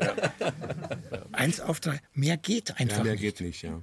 Wir brauchen den Personalschlüssel, wir können ihn bezahlen. Können wir alles bezahlen. Ja, natürlich. Und wir können denjenigen, die dort arbeiten, die Zeit geben, in Liebe mit den Kindern umzugehen. Das Grundproblem ist ja die Zeit, der Zeitmangel. Und dass es fremde Kinder sind. Das ist wirklich ein, ein ernst, ganz ernstes Thema, dass man Kindern in eine fremde Umgebung gibt, die das noch nicht selbst können. Die ganz Kleinen können noch nicht selbst sich so verhalten. Ich kann mich jetzt hier bei Ihnen am Tisch verhalten, kein Problem. Wenn ich klein bin und ich komme irgendwo hin und ich habe das Verhaltensprogramm noch nicht erworben und Land, kann ich mich nicht verhalten, bekomme Angst. Dann ist das Stress. Das traumatisiert uns? Also sagen wir mal so, Stress an sich, ich möchte nicht von Traumatisierung sprechen, sondern von einer Risikobedingung, die psychische Gesundheit gefährden kann. Und dann viele Kinder. Also mhm. ich habe solche Situationen, dass bis zu 15 Kinder auf eine Krippenerzieherin, ja, die dann auch noch wechseln. Ja? Mhm. Also mhm. das ist gar keine kontinuierliche mhm. Beziehung, sondern äh, das, das Fremde wird für das Kind längere Zeit bleibt fremd, weil es eine solche individuelle Beziehung dann unter diesen Bedingungen gar nicht möglich. Herr Maas, also, ich möchte ganz, ganz konkret nochmal auf Ihre Frage beantworten. Das ist immer falsch, was diskutiert wird. Familie gegen Krippe. So wird das ja auch ausgespielt. Wir müssen weg davon. Kinder wachsen in einer Familie auf. Unterstützend kann eine Krippe eingebaut werden, wenn sie familienähnlich ja. ist. Dann geht das. Wir müssen weg von diesen. Entweder oder. Und nochmal ein, ein Satz, den möchte ich schon gerne sagen zu Kinderkrippen. Die ganze Kinderkrippengeschichte begann nur damit, dass Frauen berufstätig und erwerbstätig und Sozialleistungen erwerben können. Nur damit. Ich habe mit allen Spitzenpolitikern zur damaligen Zeit, als das begann, persönlich sprechen können, sogar unter vier Augen. Das war so. Es ging nur um die Erwerbstätigkeit der Frauen, nichts anderes. Es ging niemals in keinem einzigen Gespräch bis zur Bundesministerin, mit denen ich gesprochen habe. Es ging kein einziges Mal um das Wohl von Kindern oder die Entwicklung von Kindern. Und jetzt haben wir eine Situation, die wir ausbaden müssen und die wir auch als Kinderpsychiater ausbaden muss und sie bei Erwachsenen ausbaden müssen oder bei den Personen, die in diesen Einrichtungen arbeiten, denen ihr Herz wehtut, mhm. weil sie nicht das den Kindern geben können, weil sie keine Zeit haben, keinen genügend Personalschutz haben. Betrifft auch Lehrer, die diesen Job gerne machen wollten und aber nicht unter diesen Bedingungen? Die, die wir unter Stress setzen und damit, das kann man auch ganz klar sagen, damit krank machen, weil ihr Herz nicht das leisten kann, was es möchte. Mhm. Und das ist auch einfach ganz ungerecht und ein Zustand, der nicht tragbar ist. Und man kann auch sagen, dass es natürlich völlig in Ordnung ist, dass Frauen auch sich beruflich entwickeln oder Karriere machen. Aber das Problem entsteht dort, wo es auf Kosten des Mutterseins geht. Und das verstehe ich nicht. Ich verstehe auch nicht, weshalb die ähm, Feministinnen in diesem Kampf sich diese besondere Bedeutung, auch als Frau Mutter werden zu können, nehmen, dass, dass äh, das nicht zusammengehört, dass die Frau sich beruflich entwickeln kann, aber eben auch gut Mutter sein kann. Es geht das, beides. Es geht beides. Das ist wirklich eine politische äh, Entscheidung, die in der Lage wäre, dies beides äh, entsprechend Macht zu Macht Frau von der Leyen das richtig? Nein. Die ist ja, glaube ich, siebenfache Mutter. Und berufstätig. Ich, ich kenne die Familienverhältnisse nicht. Mhm. Herr Maas, bevor ich hier, äh, ich möchte, bevor wir auf das Thema äh, Trauma kommen und dass Sie mir erklären, was passiert denn mit den Menschen, die irgendwann mal traumatisiert werden, wie kann man die behandeln, damit wir diese Methode mal aufschlüsseln, das haben wir noch gar nicht getan. Ich möchte trotzdem auf etwas kommen, weil Sie gerade gesagt haben, es muss ein Übergang sein, nicht entweder oder, nicht gegeneinander ausspielen, sondern äh, Berufstätigkeiten, Mutter sein, geht alles, indem wir eben das Ausschleichen, heißt es, glaube ich, im Ostdeutschen, Ausschleichen ist, glaube ich, das Fließend. Richtige. Fließende Übergänge eben in, schaffen. In Rhythmen. Ich habe bei Ihnen im Buch gelesen, die Liebesfalle, äh, da geht es um äh, die Rolle des Vaters auch. Der, können Sie gleich mal beschreiben, wessen, was ist die Rolle des Vaters? Oft ist es ja in Familien so, dass der Vater nicht da ist. Entweder ist er abgehauen oder ist berufstätig. Aber ich habe bei Ihnen auch diesen äh, fantastischen Satz gelesen, dass die Eltern nicht die Quelle der Liebe sind, sondern die Gärtner. Mhm. Na, äh, mir ist wichtig bei der Diskussion, äh, ja, wieso denn immer wieder die Mütter? äh, können auch die Väter alles machen. Nein, die Väter können nicht alles machen. Sie können nicht gebären, sie können nicht stillen, so. aber sie können von Anfang an natürlich der Partner äh, der Mutter sein, der Frau sein. Das heißt, die Schwangerschaft äh, liebevoll begleiten. Sie können auch äh, derjenige sein, der das Kind bei der Geburt als erstes empfängt, noch bevor es der Mutter äh, auf den Bauch oder auf die Brust gelegt wird, als Zeichen, ich bin auch da. Mhm. Und die Trennung von der Mutter ist nicht nur traumatisch, sondern du bist auch bei mir geborgen. Das Kind erkennt den Vater. Ja, natürlich, das ist eine, das ist eine Frage der Energie, der, der, das, was da zwischen den beiden an Austausch geschieht. Ja? Also erkennen ist dann noch nicht das richtige Wort, das ist etwas Erlebtes oder mhm. Gefühltes. Dass der Mann äh, dann ähm, natürlich in jeder Hinsicht die Frau äh, bei der Betreuung unterstützt und äh, das ist alles völlig in Ordnung. Aber das heißt nicht, dass er von Anfang an die besondere mütterliche Beziehungsqualität äh, übernehmen kann. Da hat die Mutter, die leibliche Mutter, einen besonderen Vorlauf durch diese innigen Erfahrungen am Anfang. Der Vater wächst aber allmählich mit dem Heranwachsen des Kindes nun in eine wieder spezifische, nämlich väterliche Aufgabe, die am, die am besten so äh, zu verstehen ist. Der Vater ist derjenige, der dem gut gebundenen, an die Mutter gebundenen Kind zeigt, es gibt noch was außerhalb der guten Mama, nämlich die Welt. Und ich bin derjenige, der dich in die Welt führt und dir zeigt, da gibt es äh, interessante Dinge, die man erleben kann, die man bestehen muss. Da geht es dann auch um, um Verantwortung, um Pflichten, um, um Ausprobieren, Riskieren und so weiter. Ähm, es gibt ein, ein, ein schönes Bild, eine Untersuchung mal. Wenn ein Kleinkind von einer Mutter getragen wird, wird es so getragen, face to face, also Mutter und Kind schauen sich idealerweise an. Das Kind braucht auch den Blickkontakt. Wenn Väter das machen, schon am Anfang, tragen sie häufig das Kind mit dem Gesicht nach außen. Ja, also das schon wird Kann schon, bestätigen. wird schon demonstriert. Mhm. Ja, es gibt noch was anderes. Oder wird es auch vorgezeigt? Ja, ja, ja. Naja, gut, das mag es auch geben. Ja. Das mag es auch geben. Ja, aber nein, es ist die. Ich bin derjenige, der äh, dich ermutigt und unterstützt, äh, auch von der Mutter wegzukommen in die Welt. Denn das ist ja am Ende die Aufgabe, die jeder Mensch hat, äh, seinen äh, seine Erfahrung mit der Welt zu machen, um sie mhm. für sich äh, gestalten zu lassen. Also die Mutter ist der Hafen, der Vater ist das Schiff. Ungefähr, mhm. ja. Wenn das ideal so läuft, wenn es nicht so läuft, äh, haben wir es mit Menschen zu tun, die traumatisiert sind und das zum Teil gar nicht wissen. Herr Ruppert, lassen Sie uns über das sprechen, was Sie beruflich machen, nämlich Sie versuchen, diese Traumata äh, zu erkennen oder den Menschen die Möglichkeit zu geben, dass sie sie selber erkennen und die das zu überwinden mit einer Technik, die jetzt nicht so ist, dass sie allgemeinläufig ist. Können Sie mal erklären, wer kommt zu Ihnen in die Praxis und mit welcher erstaunlichen Methode schaffen Sie es tatsächlich, dass Menschen zumindest das erkennen und da weiterkommen? Also in erster Linie sind es Erwachsene, also Erwachsene, die irgendwann mal äh, an den Punkt gekommen sind, dass ich nenne das dann ihre Trauma-Überlebensstrategien zu Ende sind. Ja? Also da haben sie vielleicht die zweite, dritte Beziehung ausprobiert, haben, sind Vater oder Mütter geworden, haben das Studium und jenes gemacht und irgendwann kommt dann der Burnout. Also es gibt eine ganze, oder halt welche auch, die mit körperlichen Erkrankungen kommen oder auch mit manifesten psychischen Symptomatiken und dann, ähm, ja, und dann, dann suchen die erstmal so nach Hilfe, ja. Und meistens kommen die Menschen und wollen ihre Symptome losbekommen. Ne? Sie sagen zum Beispiel, meine Beziehung klappt nicht, ich will jetzt endlich eine gute Beziehung haben, ja. Oder ich habe jetzt Angst, ich will keine Ängste mehr haben, ich bin depressiv, möchte nicht mehr depressiv sein oder was auch immer, keine Psychose mehr haben. Also das ist eigentlich das, womit die Menschen erstmal ankommen, ne? mit dem Alltagsbewusstsein über das, was sie so reflektieren über sich und äh, mein Prinzip ist da, ich muss erstmal die Menschen dort abholen, wo sie sind. Wo sind sie? Also was ist sozusagen das, was sie bewegt, warum, warum sie überhaupt kommen? Ja? Wissen Sie das? Nein, überhaupt nicht. Das kann auch keiner wissen. Keiner von uns kann wissen, was diesen Moment in dem, diesen Menschen in diesem Moment bewegt, warum er jetzt gerade kommt und was er eigentlich sich auch vorstellt, was ihm hilft mhm. und was ihm weiterhilft. Aber ist doch schwierig, wenn jemand gar nicht weiß, was er hat, dann zu Ihnen kommt, eigentlich nicht genau weiß, warum er kommt, irgendwas stimmt nicht. Wie, wie, wie geht ja, das, dass Sie ihm da helfen? Wie geht das, genau. Und da habe ich lange drüber nachgedacht und auch geforscht und ausprobiert, ja, bis ich zu dem Punkt gekommen bin, äh, das, was ich heute die Anliegenmethode nenne. Ja? Anliegenmethode. Anliegenmethode heißt es. Also ich sage zu jemand, der zu mir kommt, du brauchst mir nichts erzählen über dein Leben. Überhaupt nichts. Ich will gar nicht wissen, was du schon alles erlebt hast, ob du ein Krippenkind bist, ein Kaiserschnittkind, will ich, brauche ich überhaupt nicht. Was ich jetzt von dir brauche, ist das Erste, ich brauche ein Anliegen von dir. Auch da bin ich äh, erst nach, ich bin ja schon lange Psychotherapeut, 20, 20 Jahre, ich habe Einzel, viel Einzelbehandlung. Da kamen die Leute, haben erzählt, erzählt, erzählt und hinterher sind sie rausgekommen. Ich war platt, ja, und die waren vielleicht ein bisschen erleichtert. Ja. ja.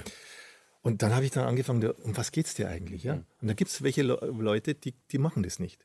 Die erzählen dir nicht, um was es geht, was, was sie jetzt wollen, was sie brauchen, sagen, sagen sie nicht mehr.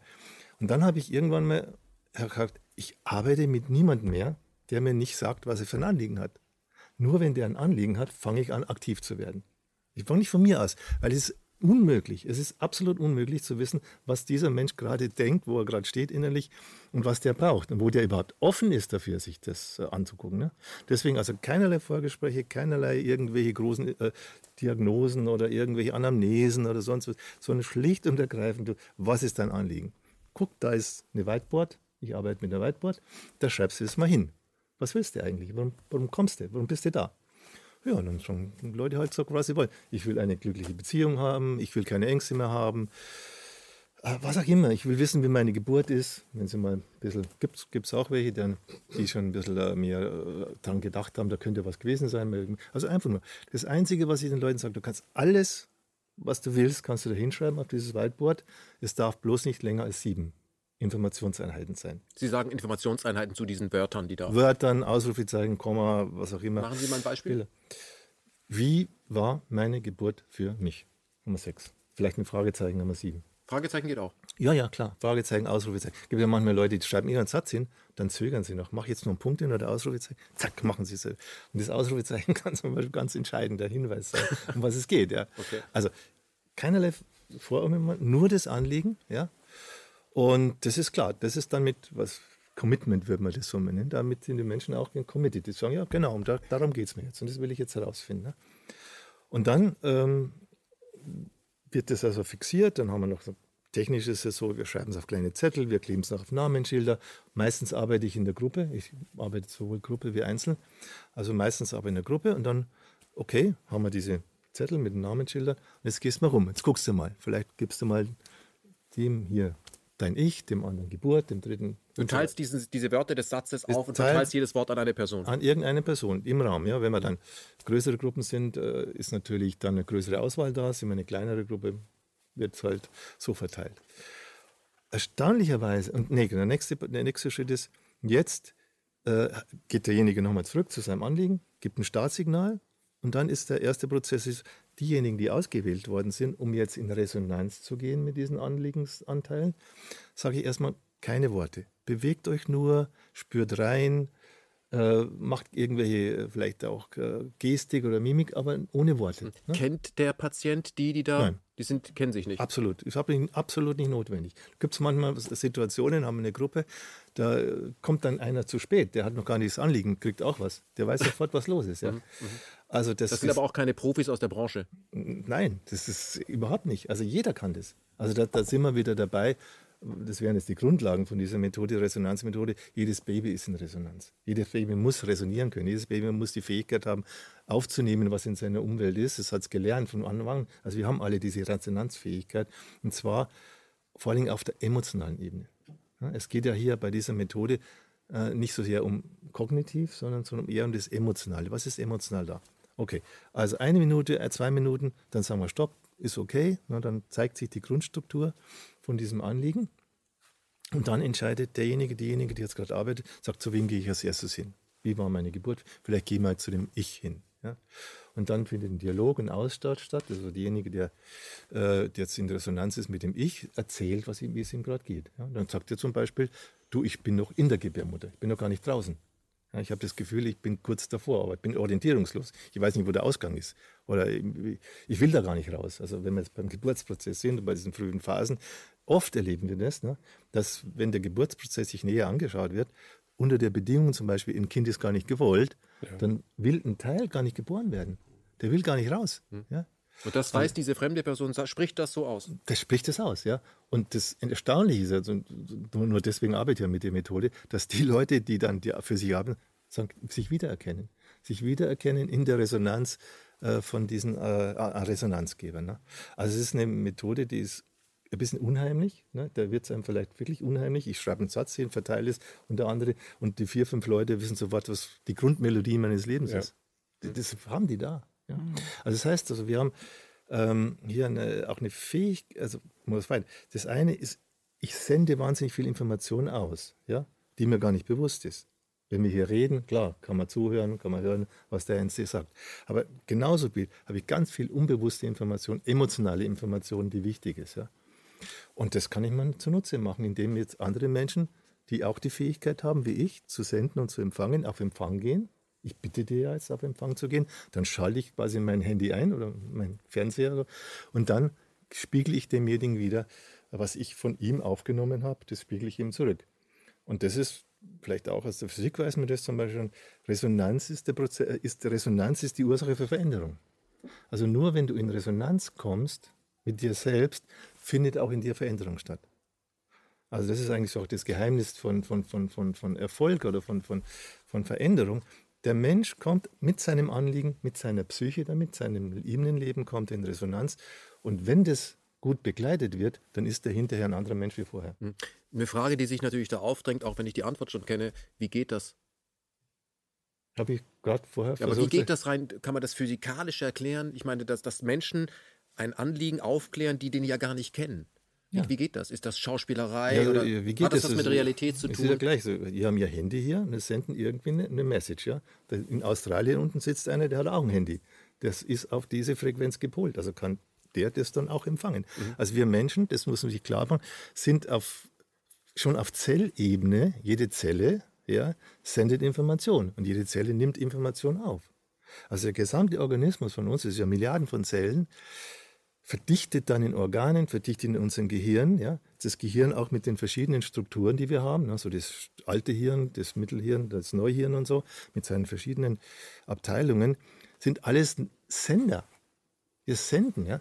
Und das, was wir uns in der Sprache zunutze machen, dass wir das, was wir da haben, bewusst artikulieren, dass wir da Worte dafür haben, ist ja nur eine, sagen wir, ein Bruchteil dessen, was wir senden. Mhm. Und ein Bruchteil sagen, dessen, was wir aufnehmen. Resonanzfähigkeit, die äh, wirklich, also ist meine Überzeugung auch, von Anfang an da ist, die kann entwickelt werden oder gestört werden, behindert werden. Ja, dass man ähm, im Grunde genommen das nicht mehr wahrnimmt, wenn man so behandelt wird. Nein, nein, nein, nee, da will ja? ich sprechen. Die Resonanzfähigkeit, in Resonanz geht nur jemand, der sich weigert, in Resonanz zu gehen. Hm. Das ist meine Erfahrung. Mhm. Es kann jeder. Es kann jeder. Es gibt nur die Situationen, wo welche sagen, hm, ist mir zu heiß, äh, habe ich Angst davor oder ich will das nicht. Aber wenn jemand sagt, ich mache das, dann geht er in Resonanz. Okay. Und da ist es, das ist, das, das ist stimmig. Und selbst wenn der von einem Psychiater die Diagnose bekommt, ADHS oder Psychose und so, dem Moment, wo der in Resonanz geht, ist es stimmig. Wie ich geht hatte, denn jemand? Ja, gestern zum Beispiel einen, ich habe eine Praktikantin bei mir in, in, in, der Praxis im Moment, macht ein Praktikum und die ist ganz begeistert. Jetzt hat sie ihrem Freund was erzählt. Der Freund ist Franzose. Der kann also ganz wenig Deutsch und ein bisschen Englisch und so. Der kam gestern zum ersten Mal in die Praxis wurde gewählt gleich von einem Kollegen, 60, 70 Jahre alten Kollegen, der hat ein Anliegen für sich gehabt. Wählt er den zum Ich? Was der wiedergegeben hat, war astrein das, was dann der Kollege gesagt hat, das bin ich, das stimmt so, mhm. wie der sich verhalten hat. Der hat noch nie, diese, dem, nie irgendwie diese Methode mitgemacht, der, hatte, der ist nur in Resonanz gegangen. Und es war total stimmig. Ja. Also wir, wir ja, können das. Großartig. Also man muss sich damit beschäftigen. Sie haben ja auch ein Buch geschrieben, wo Sie sowas beschreiben. Wer bin ich in einer äh, traumatisierten Gesellschaft? Aber wie geht denn jemand, ähm, der sich darauf einlässt? Ich glaube, für die meisten ist es so ein bisschen spooky, was Sie sagen. Ja? Aber wie geht jemand damit um, wenn er sagt, er spürt, dass das, was da geäußert wird von diesen Personen, dass das stimmt? Mhm. Erkennt er eine Welt wieder oder wird ihm ganz anders oder betrinkt er sich danach? Wie gehen die Leute damit um? also, sag mal, der, der, der Charme oder der Clou an der äh, Anliegenmethode ist auch, dass ich mache das ja für mich selber, von daher weiß ich ja, wie es geht. Ja. Ich überlege mir ja, was will ich mir angucken? Was ist im Moment vielleicht für mich dran? Und auch, was mute ich mir zu? Noch dazu in der Öffentlichkeit. Ja, wenn ich dann hier so eine Runde habe, dann sind ja die Leute da, die kriegen das ja alles mit von mir. Also ist diese Resonanz, äh, die Anliegenmethode ja auch etwas, wo ich selbst entscheide, wie tief, tief gehe ich rein. Mhm. Also ich kann ja zum Beispiel schreiben, äh, ich, ich, möchte keine, ich möchte glücklich sein. Gibt ja auch welche Leute, die, die arbeiten mit Affirmationen und denken erstmal das. Oder ich sage, ich will mal spüren, wie meine Geburt für mich war. Ja? Und oder fühlen. Ja? Also wenn ich jetzt zum Beispiel schon Fühlen hineinpacke in mein Anliegen, Mache ich mittlerweile immer, weil ich weiß, über Fühlen kommst du am weitesten. Wenn du fühlst, dann verändert sich am ersten was. Dann packe ich das für mich rein. Ein anderer sagt vielleicht nur, ich will wissen will wissen, wie das war. Ja. Mhm. Also diese Methode ist auch eine Methode, in der ich selbst bestimme, und das, da lege ich sehr großen Wert darauf, dass es wirklich nur die Person entscheidet, was das Anliegen ist, dass da nicht manchmal kommt aus der Gruppe dann, ja, das könnte man doch anders formulieren, falsch formuliert, falsch. Mhm. Haltet seid ruhig, ja, lasst den Menschen ungestört seinen Prozess machen. Auch wenn die Leute mich anschauen, du hätten sie nicht irgendwie einen Tipp dafür, ein gutes Anliegen? Sag, kann ich nicht, weiß ich nicht. Nur du weißt es. Was ich Und interessant das ist, finde, das ist so die Voraussetzung dafür, dafür die Voraussetzung dafür, dass, dass äh, jemand einfach auch nicht so weit geht.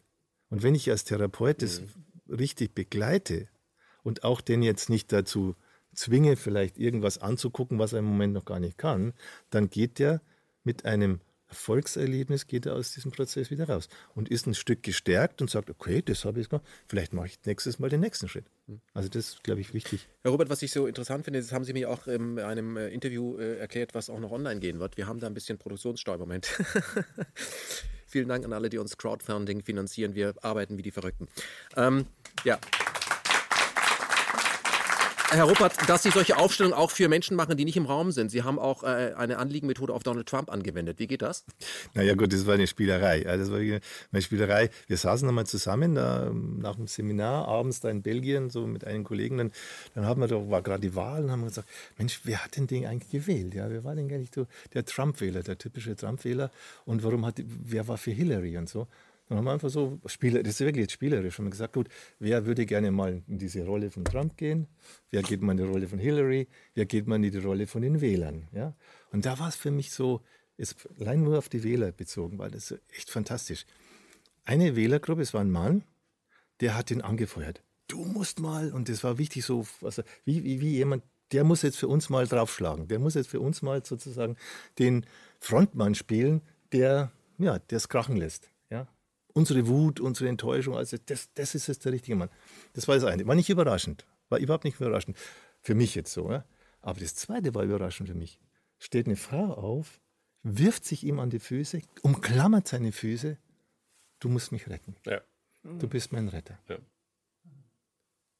Das fand ich ja schon erstaunlich. Ja. Also Frauen, ja, die aus ihr, aufgrund ihrer Traumatisierung, ja, auch, dann so einen Rettertyp suchen, ja. der sagt, der muss mich jetzt erlösen, der muss mich jetzt retten. Was noch spannend war, das war vielleicht auch noch, äh, kann man ja drüber nachdenken, ob es wirklich so ist, nicht? war eine Spielerei, aber die, diejenigen, die für Hillary Clinton sich dann äh, äh da auf, bereit erklärt hat, ich gehe mal in Resonanz mit ihr, hat Folgendes gesagt, wow, ich fühle mich wie auf einem Gleis, auf ein Gleis, auf das mich jemand gestellt hat. Und dieses Gleis ist, ist es gegen die Wand gefahren. Aber eigentlich will ich das gar nicht. Hm. Ich will das gar nicht, Politikzeug eigentlich gar nicht. Ja?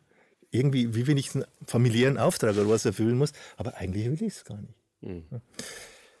Wahnsinn. Ja. Also Wenn man sich anschaut, dass äh, Hillary Clinton als äh, 68ern, wie sie in die Politik gegangen ist und was aus ihr geworden ist, äh, kalter Krieger, kann mich, kann mich das schon vorstellen. Ich finde das eine sehr interessante Methode. Ich glaube, die meisten hier im, äh, im, Raum und auch da draußen an den Endgeräten haben zum ersten Mal davon gehört, der Rupert. Also die Rupert-Methode nennt sie einfach mal aufstellen, sich mit damit beschäftigen, das Buch ruhig mal in die Kamera halten. Wer bin ich in einer traumatisierten Gesellschaft?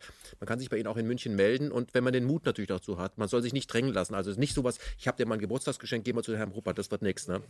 Nicht so Statt Bungee springen gehst du mal zu Rupert. Ja, das eben nicht. Kann aufregend sein, aber ja. anders. Ähm, ich möchte mit Ihnen, äh, Herr äh, Moll, und mit Ihnen allen hier am Tisch mal über äh, das menschliche Gehirn sprechen, mit dem wir ja irgendwie verbunden sind. Das menschliche Gehirn hat unglaubliche Möglichkeiten äh, und wenn ich mich an das Interview erinnere, was ich mit Ihnen geführt habe, das waren, äh, das, ich kann das gar nicht äh, nachvollziehen, gar nicht begreifen, was Sie mir gesagt haben, welche Möglichkeiten in unserem Gehirn drin ist, also welche Potenziale wir tatsächlich haben, wenn wir immer denken, wir wären begrenzt. Können Sie mal, weil Sie auch ein Buch über das Gehirn geschrieben haben, ein Buch, was auch Kinder lesen können. Sie haben ja auch ein Buch mit Ihrem äh, Sohn geschrieben. Was, wie, wie, sieht so ein Gehirn aus? Was ist, was ist das Spezielle an einem Gehirn? Was kann ein Gehirn? Wissen wir es, also schätzen wir es richtig? Die vielleicht wichtigere Antwort auf Ihre Frage ist, wir unterscheiden uns mit den Gehirnen. Wir können ganz viel, aber nicht jeder kann alles. Das ist mal das Allerwichtigste, denke ich. Sie können das besser, ich kann das besser, Sie können das besser, Sie das besser. Und das macht uns Menschen als Gruppe so hocheffektiv und so erfolgreich. Das ist das Wichtigste. Nicht jedes Gehirn ist gleich, hat auch eine ganz andere Geschichte, sondern jedes Gehirn hat bestimmte Begabungen, bestimmte Fähigkeiten, die es besser verwirklichen kann als anderes. Das ist das Allerwichtigste. Und das Zweite, was man wissen muss, dieses Gehirn kann sich ausbilden im Leben, aber es kann auch beeinträchtigt und gestört werden. Auch das, was Sie ansprechen, kann vermindert sein, kann bis zu gestört werden, dass wir zwischenmenschlich schwingen können. Das kann verloren gehen, wenn wir nicht auf die, Sie würden sagen, Resonanz von klein aufstoßen und in dieser Schwingung, zwischenmenschlichen Schwingung mit Herzen sollen wir aufwachsen. Und wenn wir unter diesen glücklichen Bedingungen aufwachsen, kann ein Gehirn Unendliches leisten. Aber nochmal auf den Punkt gebracht, nicht jedes Kind oder jedes Gehirn kann ein großer Fußballer werden, ein großer Pianist, ein großer Mathematiker. Aber das ist es ja, was uns Menschen ausmacht. Und wir müssen auch, wir hatten ja vorhin über Kindergarten und Schulen gesprochen, wir müssen darauf Wert legen, dass es nicht auf eine Einheit geht, sondern auf eine Vielfalt. Was bringen alle Gehirne zusammen zustande? Das heißt zum Beispiel Schule in Kleingruppen. Was ist euer Anliegen? Was, wie, wie meistert ihr das gemeinsam? Mhm. Und jeder übernimmt dann, und das ist auch das Schöne, was kleine Kinder können, einen Teil und diese Gruppe von Kindern organisiert sich selbst. Das steckt auch in unserem Gehirn drin. Wir können mit anderen Gehirnen zusammen in Wechselwirkung treten, auf einer Gefühlsebene, aber auch auf einer kognitiven Ebene, auf einer Leistungsebene und gemeinsam eine Aufgabe optimal lösen. Nur zusammen. Das ist das Wichtigste vom Gehirn. Die Gehirne können also miteinander arbeiten. Lassen Sie uns, weil Sie sind ja ein verhinderter Kultusminister. Leider immer noch, ja. Immer noch. Lassen Sie uns mal über äh, das sprechen, was unsere Gesellschaft massiv prägt nach der Geburt und den ersten drei Jahren, nämlich das Schulsystem. Wenn ich das Schulsystem sage, höre ich so praktisch ein Raunen hier im Saal, weil wir alle lieben Schule, wie sie ist. Wir kennen vielleicht zum Teil, wie Schule sein könnte, aber wir wissen alle, Schule ist super und wer Kinder hat, ist froh, wenn die endlich raus sind aus den Schulen. Das ist der absolute Wahnsinn.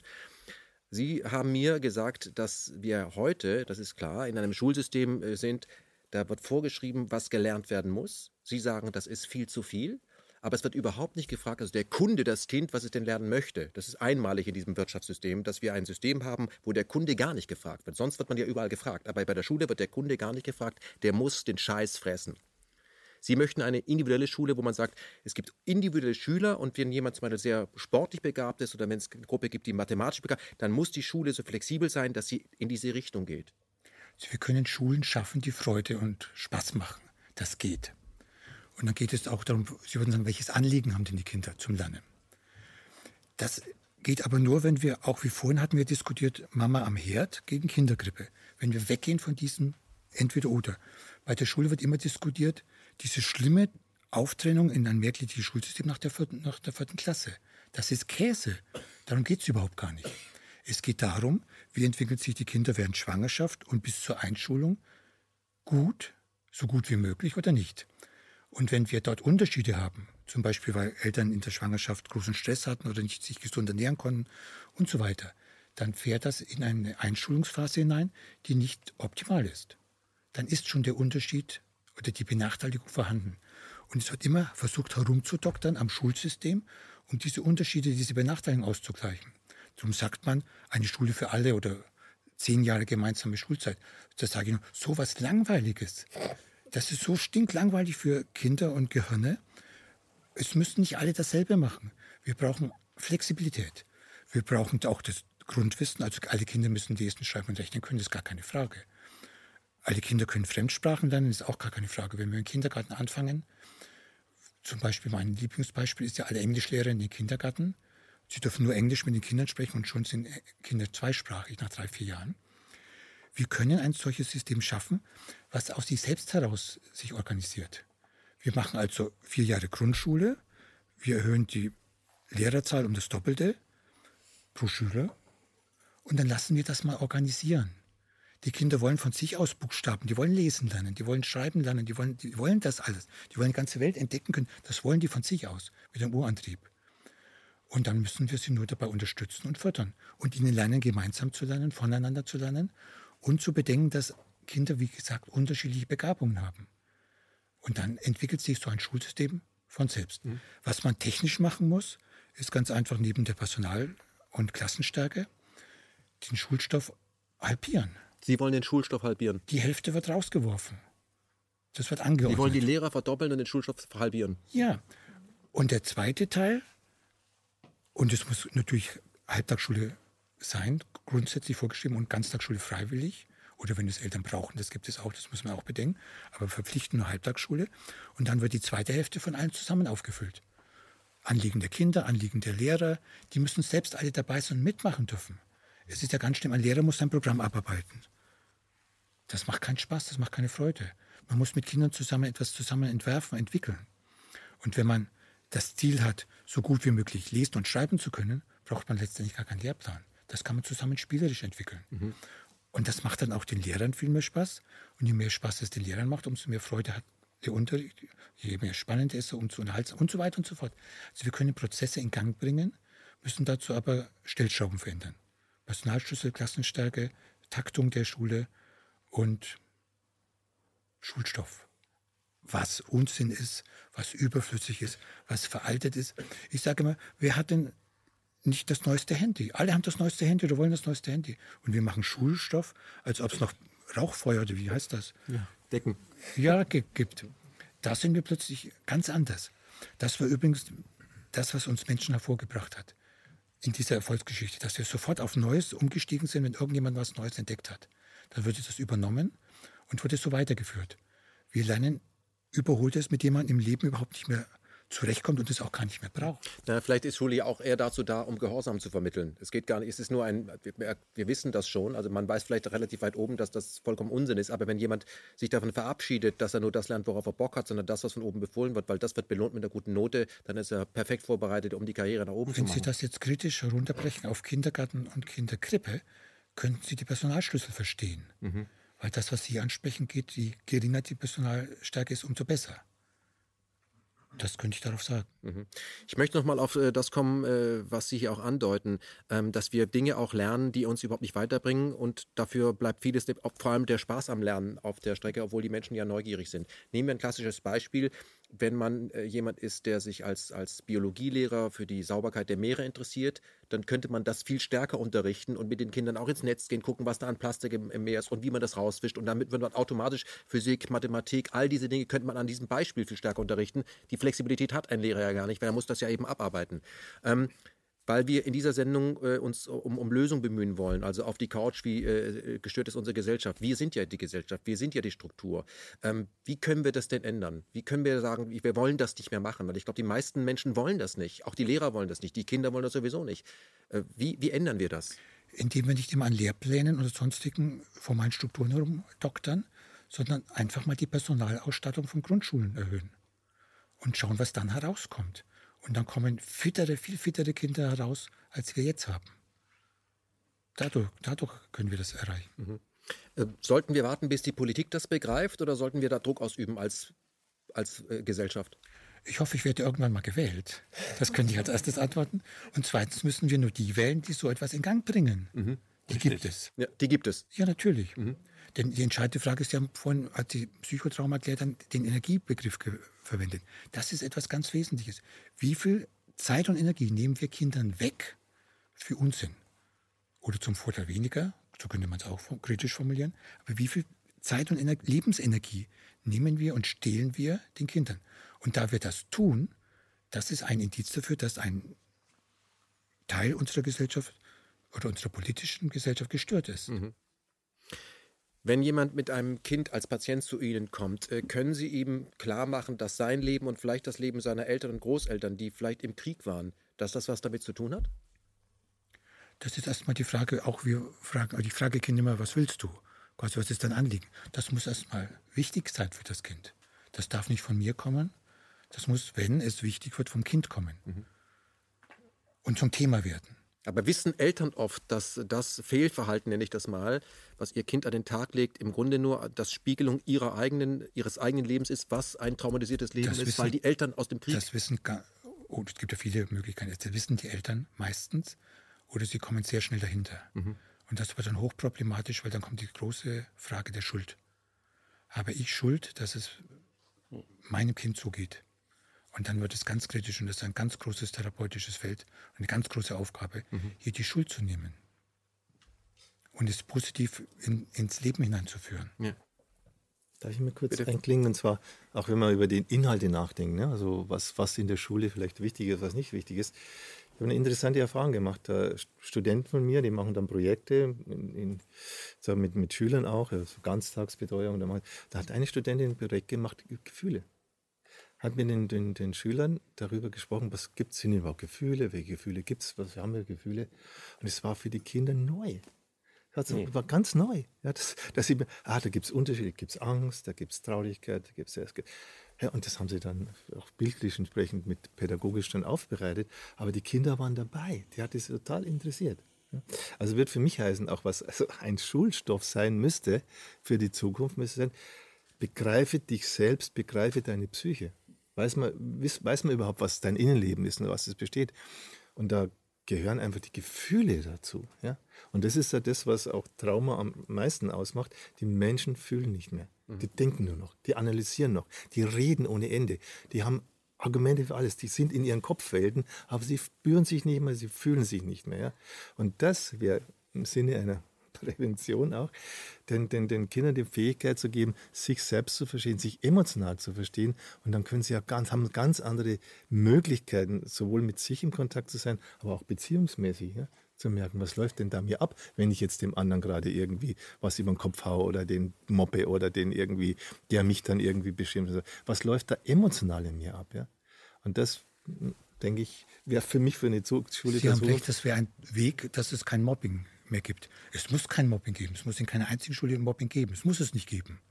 Wir können das ändern. Das wäre ein, ein ja, Teil, der dazu helfen könnte. Wenn Sie mal Kultus, wir haben ein Plädoyer, tun Sie das bitte, dass den Kindern der Zugang zu sich selbst ermöglicht, auch nicht nur der, die äußere Welt, ja, also was gibt es da alles, ne, das Meer und das Plastik und sonst was, sondern die innere Welt, ja, wir, wir entdecken den Mars, wir entdecken, aber wir haben doch unseren eigenen inneren Planeten noch gar nicht entdeckt. Und die Gesellschaft. Die meisten, die meisten wissen erst, gar nicht, was da los ist. In wenn das erst in der Schule anfängt, dann finde ich es aber reichlich spät. Ich finde, Kinder, die sind ja, also ich habe ja nun Enkelkinder, die sind jetzt mittlerweile fünfeinhalb. Ja.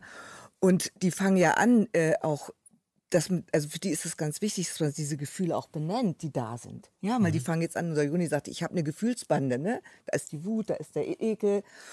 Und mit, so mit vier Jahren fangen die auch tatsächlich an, sowas wie Mitgefühl, Empathie zu entwickeln. Mhm. Und wie wichtig es ist, die Gefühle zu benennen. Also da würde ich einfach Eltern einladen, dass die ganz früh, wenn ihre Kinder meinetwegen wütend sind in der sogenannten Trotz, Autonomiephase. Ja, wenn da diese ersten Wutanfälle kommen, dann das gesagt, boah, ich sehe, du bist richtig wütend, ne? Du bist ja so wütend, diese Gefühle zu benennen oder auch Ärger. Also wenn wir das als Schulfach haben, oh mhm. Gott, dann denke ich mal, das ist aber reichlich spät. Und die gesellschaftliche, die gesellschaftliche Realität ja. ist ja oft das Früh Gegenteil. Ne? Ja. Über Jahrhunderte äh, gab es Erziehung der Gefühlsunterdrückung. Ja? ja. Beherrsch dich, sei tapfer, beiß die Zähne zusammen, heul hier nicht rum, Jungs weinen das nicht. Das gibt's auch noch. Ja, das gibt's immer noch. immer noch. Also eine Einstellung äh, der Gefühlsunterdrückung und es ist auch mit meiner Erfahrung eine der häufigsten Ursachen für spätere Erkrankungen. Ja, ja weil, wenn man Fall. nicht mehr fühlen kann. Ja. ja, und das muss ja irgendwo hin. Genau. Das heißt ja, wir haben nicht die Möglichkeit zu fühlen oder nicht zu fühlen, sondern wir fühlen immer. Genau. Wir haben nur die Möglichkeit, es wahrzunehmen und zum Ausdruck zu bringen oder eben nicht wahrzunehmen. Ja, und ähm, es kommt noch dazu, dass zu dieser gefühlsunterdrückenden Erziehung auch in der Gesellschaft Gefühle oft negativ mhm. ähm, äh, eingeschätzt werden, als wenn das eine Schwäche wäre, wenn, wenn man weint, dass mhm. das eine Schwäche wäre. Das ist in meinen Augen die wesentlichste Stärke des Menschen, dass er auch weinen kann, ja. zum Beispiel, ja, weil das äh, im Grunde genommen den Stress, äh, wenn man weint, hat man ja irgendeinen Stress über eine Kränkung, eine Verletzung. Mhm. Ähm, und wenn man das zum Ausdruck bringen kann, dann ähm, äh, ist man entlastet, dann äh, verschwindet der Stress. Genau. Ich habe in der als, als, Körperpsychotherapeut ja auch gelernt, ähm, dass der Gefühlsausdruck auch, äh, auch eine bestimmte Qualität hat. Also, also wenn man weint, fängt man vielleicht mit Tränen an, ja. Ähm, das ist aber noch längst nicht genug. Man kann einen Gefühlsausdruck ganz körperlich ähm, zur Entwicklung bringen und das unterstützen. Das heißt, dann fängt an, äh, die, die, die Backen zu zittern, die Lippen zu zittern, dann wird die Atmung äh, tiefer, dann bebt der Brustkorb, dann äh, wackelt das Zwerchfell sozusagen. Also es gibt einen voll körperlichen Gefühlsausdruck, mhm. der äh, wenn man ihn therapeutisch unterstützt, eben die wesentliche Entlastung, die Stressbefreiung mhm. äh, bringt. Und ja. das wäre in ja, meinen Augen auch, auch etwas, was man machen kann. Ja. Herr Maas, Sie haben ja die Stiftung Beziehungskultur gegründet. Wie wichtig ist denn bei diesem Gefühle zeigen, dass ein anderer Mensch dabei ist? Oder würde es auch ein Hund tun? Wir, wir, haben gerade in der Praxis einen Hund, äh, dessen Reaktion, dessen emotionale Reaktion auf uns Menschen erstaunlich ist. Ja, also in der Gruppe, wenn ein Mensch anfängt traurig zu sein, zu weinen, geht sie hin, seine Hündin, legt sich zu Füßen oder möchte den Menschen lecken. Das ist so sozusagen die größte Liebesbezeichnung eines Hundes. Also die spürt ganz genau, ähm, was mit dem Menschen ist. Also auch persönlich, meine Frau und ich, wenn wir irgendwie traurig sind, dann kommt sie und will uns was Gutes tun. Das ist sowas Erstaunliches. Also äh, mehr Gefühl oft wie ähm, viele Menschen. Äh, ja. Würden Sie sagen, dass wir ähm, in einer Gesellschaft leben, in der das Zeigen von echten Gefühlen, nicht von diesen gespielten Emotionen, äh, als Waffe gegen einen benutzt wird und deswegen ja, unbedingt, unbedingt. Ja, es ist, äh, Sie äh, sprechen es nochmal an, ja. Die echten Gefühle werden immer eher diskreditiert, diskreditiert. Äh, also das ist Schwäche oder das zeigt man nicht oder beherrscht dich doch, ja. Oder das kann das, ich später gegen den benutzen. Da ist ein ja, genau, da bist du schwach gewesen, ja. Mhm. Und in, in, der Politik wird dann immer gesagt, also um Gottes Willen jetzt ja nicht emotional werden. Wir müssen ganz vernünftig und sachlich, ja. Aber man kann ohne Gefühle nicht vernünftig sein. Die Vernunft äh, lebt davon, dass man sich emotional zur Kenntnis nimmt und am möglichst auch zum Ausdruck kommen kann. Erst dann wird die Vernunft wieder sauber sozusagen. Und da haben Sie recht, ähm, dass man äh, mit den Gefühlen am besten zurechtkommt, wenn man jemanden hat. Ich sage das wie, wie eine Empfangsschüssel. Äh, also äh, andere Menschen, die müssen gar nicht äh, das sollen es auch gar nicht bewerten, aber sie sollen da sein und bereit sein äh, zu sagen, okay, ja, zeig, zeig das, was, was in dir geht. Also auch, äh, ne, dass das Kind im Grunde genommen ähm, die Möglichkeit hat, ja, äh, du bist wütend, das tut jetzt weh. Hm. Viele Eltern machen dann, wenn das Kind anfängt zu weinen, ja, es wird alles wieder gut, ähm, ähm, halt dich doch zurück, statt zu sagen, ja, äh, weine, das hm. ist in Ordnung, das ist jetzt eine traurige und eine schmerzliche Geschichte und schon ähm, würde es dem Kind helfen, auch eine schwierige Situation, die ja unvermeidbar sind, ja, auch äh, zu bewältigen. Auch das ist zum Beispiel was Wichtiges. Wir sind oft in Situationen, ähm, die sind da, dies, das ist Realität, das ist unvermeidbar. Auf die reagieren wir aber äh, natürlich mit Gefühlen. Und wenn wir die zum Ausdruck bringen können, und da ist jemand da, der das bestätigt, das ist in. Ordnung, dass du jetzt wütend bist, ja, äh, oder dass du jetzt traurig bist, dann kann man auch unter schwierigsten Bedingungen lange Zeit gesund bleiben oder am Ende wieder zufrieden aber, sein. Aber da wird's dann kann es schon schwierig werden. Also das muss ich von mir persönlich sagen, ja. Also weil ich bin ja selbst ein 60er Jahre Kind und schon so nach der Johanna Hara Methode noch äh, aufgewachsen und wütend sein und Nein sagen oder äh, schimpfen, das war absolut verboten. So, jetzt ist es so, wenn meine Enkelkinder meine Tochter ist da wirklich, die ist, lebt so dieses Prinzip begleiten, also unerzogen, sie erzieht nicht, sondern lässt die Kinder so sein, wie sie sind, aber begleitet natürlich. Ne? Ist das, das anti-autoritär? Nein, ist es überhaupt nicht, gar nicht. Es hat nichts mit anti-autoritär zu tun, sondern es geht darum, wo sind deine Grenzen, wo sind meine Grenzen. Ja, und das heißt, wenn ich natürlich meine inneren Grenzen nicht kenne, dann muss ich äußere Grenzen stecken. Ja, weil ja. dann merke ich gar nicht, wo ich eigentlich drüber gehe. Wenn ich ständig mich überfordere, zu viel arbeite, ja, zu zu wenig schlafe und dann kommen noch die Kinder und wollen was, dann habe ich meine innere Grenze nicht geachtet. Und dann muss ich im Außen Stopp setzen. Ja? Und ich glaube, wenn ich meine inneren Grenzen kenne, dann muss ich gar nicht im äußeren Grenzen setzen. Dann bin ich so, wie ich bin ja. und die Kinder haben ein klares Gegenüber. Das ist leider selten der Fall. Aber was ich jetzt sagen wollte nochmal zu dieser, äh, zu diesen Wutanfällen. Das stimmt. Und ähm, Natürlich kriegen meine, meine äh, Enkelkinder auch Wutanfälle, wenn irgendwas nicht passt. Das sind ja auch schon Grenzen. Ne? Es klappt irgendwas nicht, es geht irgendwas nicht, ja. Sie möchten was erreichen und sie schaffen es nicht. Oder auch sonst passt irgendwas nicht. Und die werden richtig wütend. Da merke ich, uh, dann wird es bei mir eng. Ja, weil dann denke ich, oh. Ja, also dann komme ich so an meine Grenze und ich musste wirklich lernen, das auch, dass ich sage, es ist in Ordnung, die dürfen wütend sein, das ist jetzt überhaupt nicht schlimm, sondern ich kann das benennen. Aber diese Angst, die dann in mir getriggert war, und dann ist natürlich so der erste Moment, ich will das wegmachen. Ja. Ja, das darf überhaupt nicht sein. Die sollen jetzt hier nicht wütend sein, die sollen sich vertragen, die sollen irgendwas machen, damit diese Situation aufhört. Und ich habe wirklich gebraucht, um zu äh, erstmal zu kennen, okay, das ist Wut und das macht mir Angst. Nicht die Kinder machen mir Angst, sondern meine eigene Wut macht mir Die Angst. Ja. Das echte Gefühl steckt Genau, an. Ja. genau. Und das habe ich aber tatsächlich erst bei meinen Enkelkindern Ja. gelernt. Und das ist das Erschreckende für mich. Ja, bei meinen Kindern habe ich wirklich versucht, das zu unterbinden irgendwie, ja? Also mit Wut, Ja. wenn ich da überfordert war und die haben reagiert, habe ich eher diese Täter-Opfer-Umkehrung gemacht. Ne? Ich habe gesagt, ich bin Opfer, ihr seid schuld, weil es mir so, weil es mir so schlecht geht. Ne? Ich bin jetzt hier überfordert. Ich habe auch Dabei habe ich mich selbst den, nicht gekannt. den Begriff des Gefühlsstaus Ja. geprägt, nämlich wenn man ein ganzes Leben lang seine Gefühle nicht zeigen kann, die aber da sind, dann gibt es einen Gefühlsstau, der auch Psychosomatik macht, da hat man Muskelprobleme Mhm. und so weiter, ja.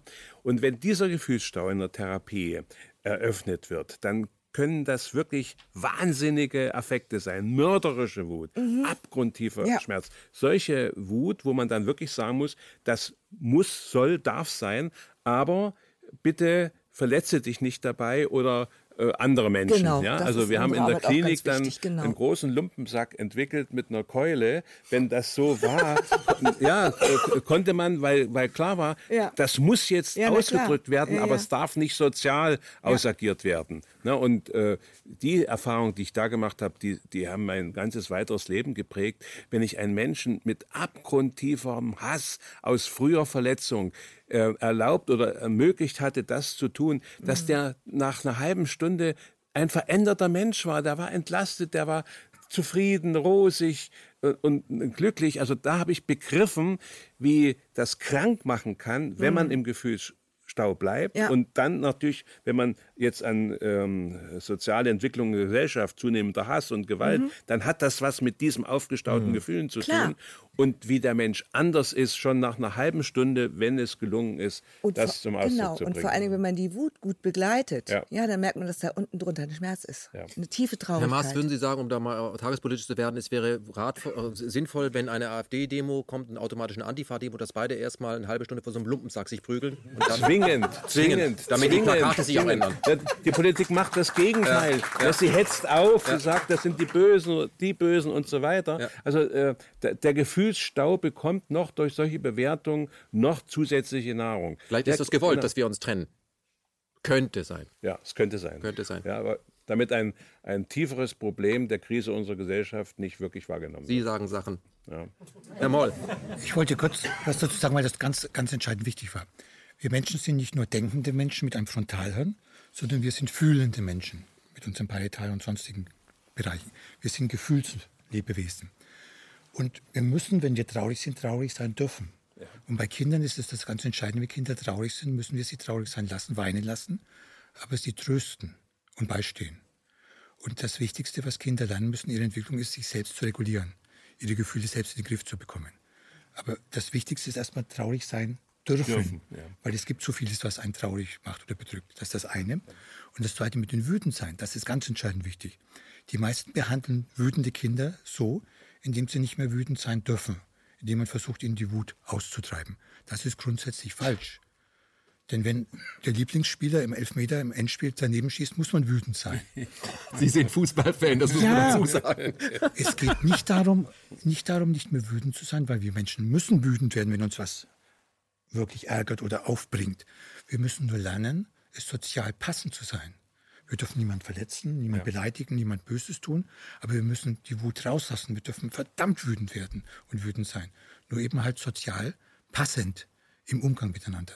Und das ist ein großer Fehler, der gemacht wird, indem wir alles Negative nach oben fahren wollen und alles also externalisieren oder wie man das nennt, nach unten fahren wollen und auch hier wieder nivellieren. So wie eine Maschine, im Gleichklang, das geht nicht. Wir haben Rhythmus, geht, geht rauf und runter, glücklich, traurig, wütend, entspannt, gelassen. Das ist das Leben. Und das müssen wir ausleben lassen. Wohlgemerkt, sozial in einer passenden Form und Umgangsweise. Ich finde es sehr wichtig, was Sie sagen, weil ähm, wenn wir das gleich schon verbieten und sagen, das geht nicht, das, wie sieht denn das aus, fangen wir schon an, dass wir die Unterdrückung an uns selber anwenden und immer funktionieren wollen. Und das versuchen wir dann überall. Und deswegen, ich glaube, das Ende ist ein Burnout oder ein Amoklauf oder was Sie immer da, äh, oder dass man sich zum Kriegsdienst meldet. Da kann man nämlich dann gesellschaftlich äh, angesagt Drohnenpilot werden. Das hat alles was damit zu tun. Ich möchte ähm, zu einer, wie ich finde, äh, großen Chance kommen. Wir haben eine Riesenchance, dass wir durch die alternativen Medien das Informationsmonopol des Staates gebrochen haben. Solche Sendungen wie diese hier, Crowdfunding finanziert, finden im öffentlich-rechtlichen leider so nicht statt, obwohl das Geld dafür da wäre. Muss man sich die Frage stellen, warum das so ist. Aber ich glaube, das, was wir hier so besprechen, ähm, ich weiß nicht, wie es Ihnen geht oder Ihnen geht, ähm, das sind Gespräche, die ich zum Beispiel mit meinen Eltern so nicht führen kann. Diese Generation ist noch nicht so weit. Glauben Sie, dass wir an einem Wendepunkt sind, Sie alle, dass wir anfangen können, dieses, das, was das Leben ausmacht, wie es sich nämlich anfühlt, dass wir jetzt an dem Punkt sind, wo wir sagen, das muss Mainstream werden, dass wir uns darüber unterhalten können. Sehen Sie, dass wir da in eine Entwicklung kommen? Oder ist das nur ein kleines Strohfeuer? Das wird eine Entwicklung, weil wir müssen eines lernen das Unwichtige wegzulassen. Wir werden so oft abgelenkt oder mit Wichtigkeiten, angeblichen Wichtigkeiten konfrontiert. Unser Gehirn hat, wenn man es jetzt nochmal rückblickend sich überlegt, wie es vor Millionen Jahren entstanden ist bis heute, einen Konstruktionsfehler. Wir springen an auf Kleinigkeiten. Das war früher wichtig. Wenn irgendwie jetzt jemand hier plötzlich ein Geräusch macht, müssen wir sofort schauen, ob das gefährlich ist. Säbelzahntiger als Beispiel. Wir mussten also ablenkbar sein überaktiv sein, impulsiv reagieren. Das mussten wir sein zum Überleben. Heute ist das ein Fehler, aber dieses System in unserem Gehirn springt immer wieder an. Mit neuen Reizen, mit irgendwelchen neuen Dingen. Job sind wir abgelenkt und halten eine Sache für wichtig, die für unser Leben, für unser Wohlbefinden, für unser Sozial völlig unwichtig ist. Und das müssen wir lernen. Das ist auch eine Aufgabe für therapeutische Prozesse. Lasst mal bitte an Eltern zum Beispiel gerichtet, lasst mal alles Unwichtige weg. Darum geht es doch gar nicht. Worum geht es? Was ist denn der Punkt, worum es dir geht, deinem Kind geht und so weiter?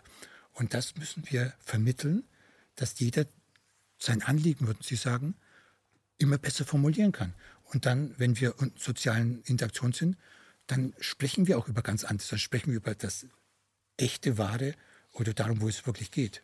Ich weiß von meinen Kindern und noch Jüngeren, ähm, die sagen mir, sie sind nicht mehr in den öffentlich-rechtlichen äh, Informationskanälen, sondern in den Alternativen. Ja? Und dann frage ich, warum eigentlich?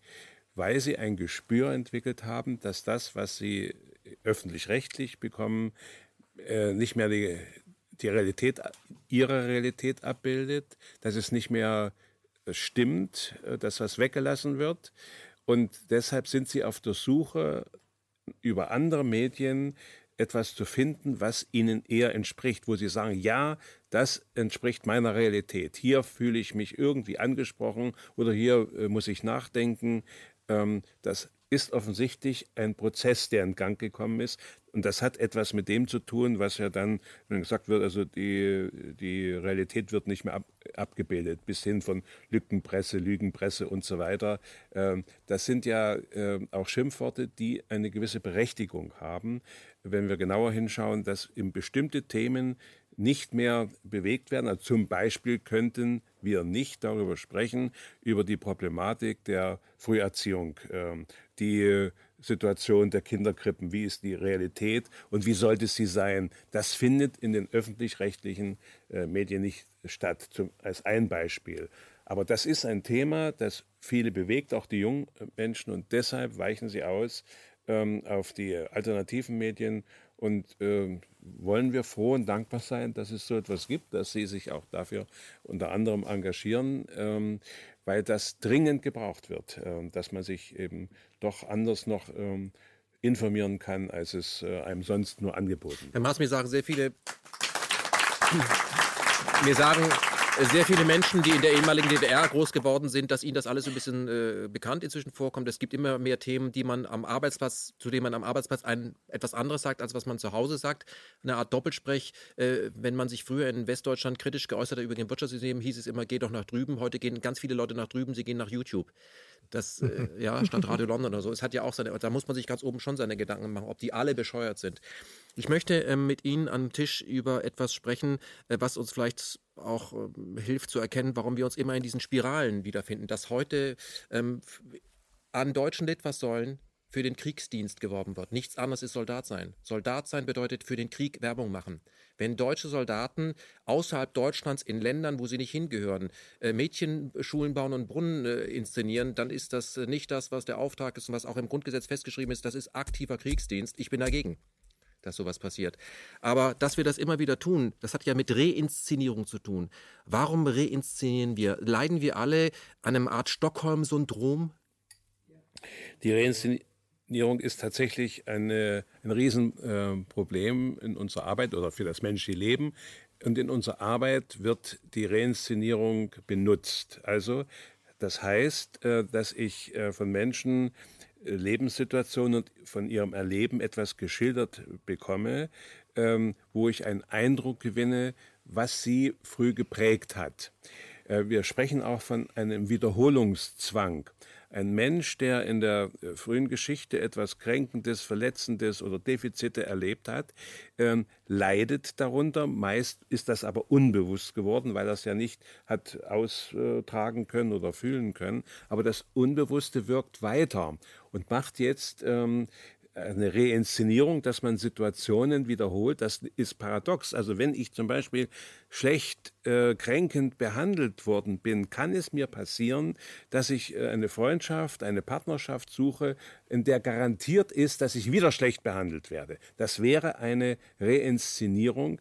Und zwar aus welchem Grund?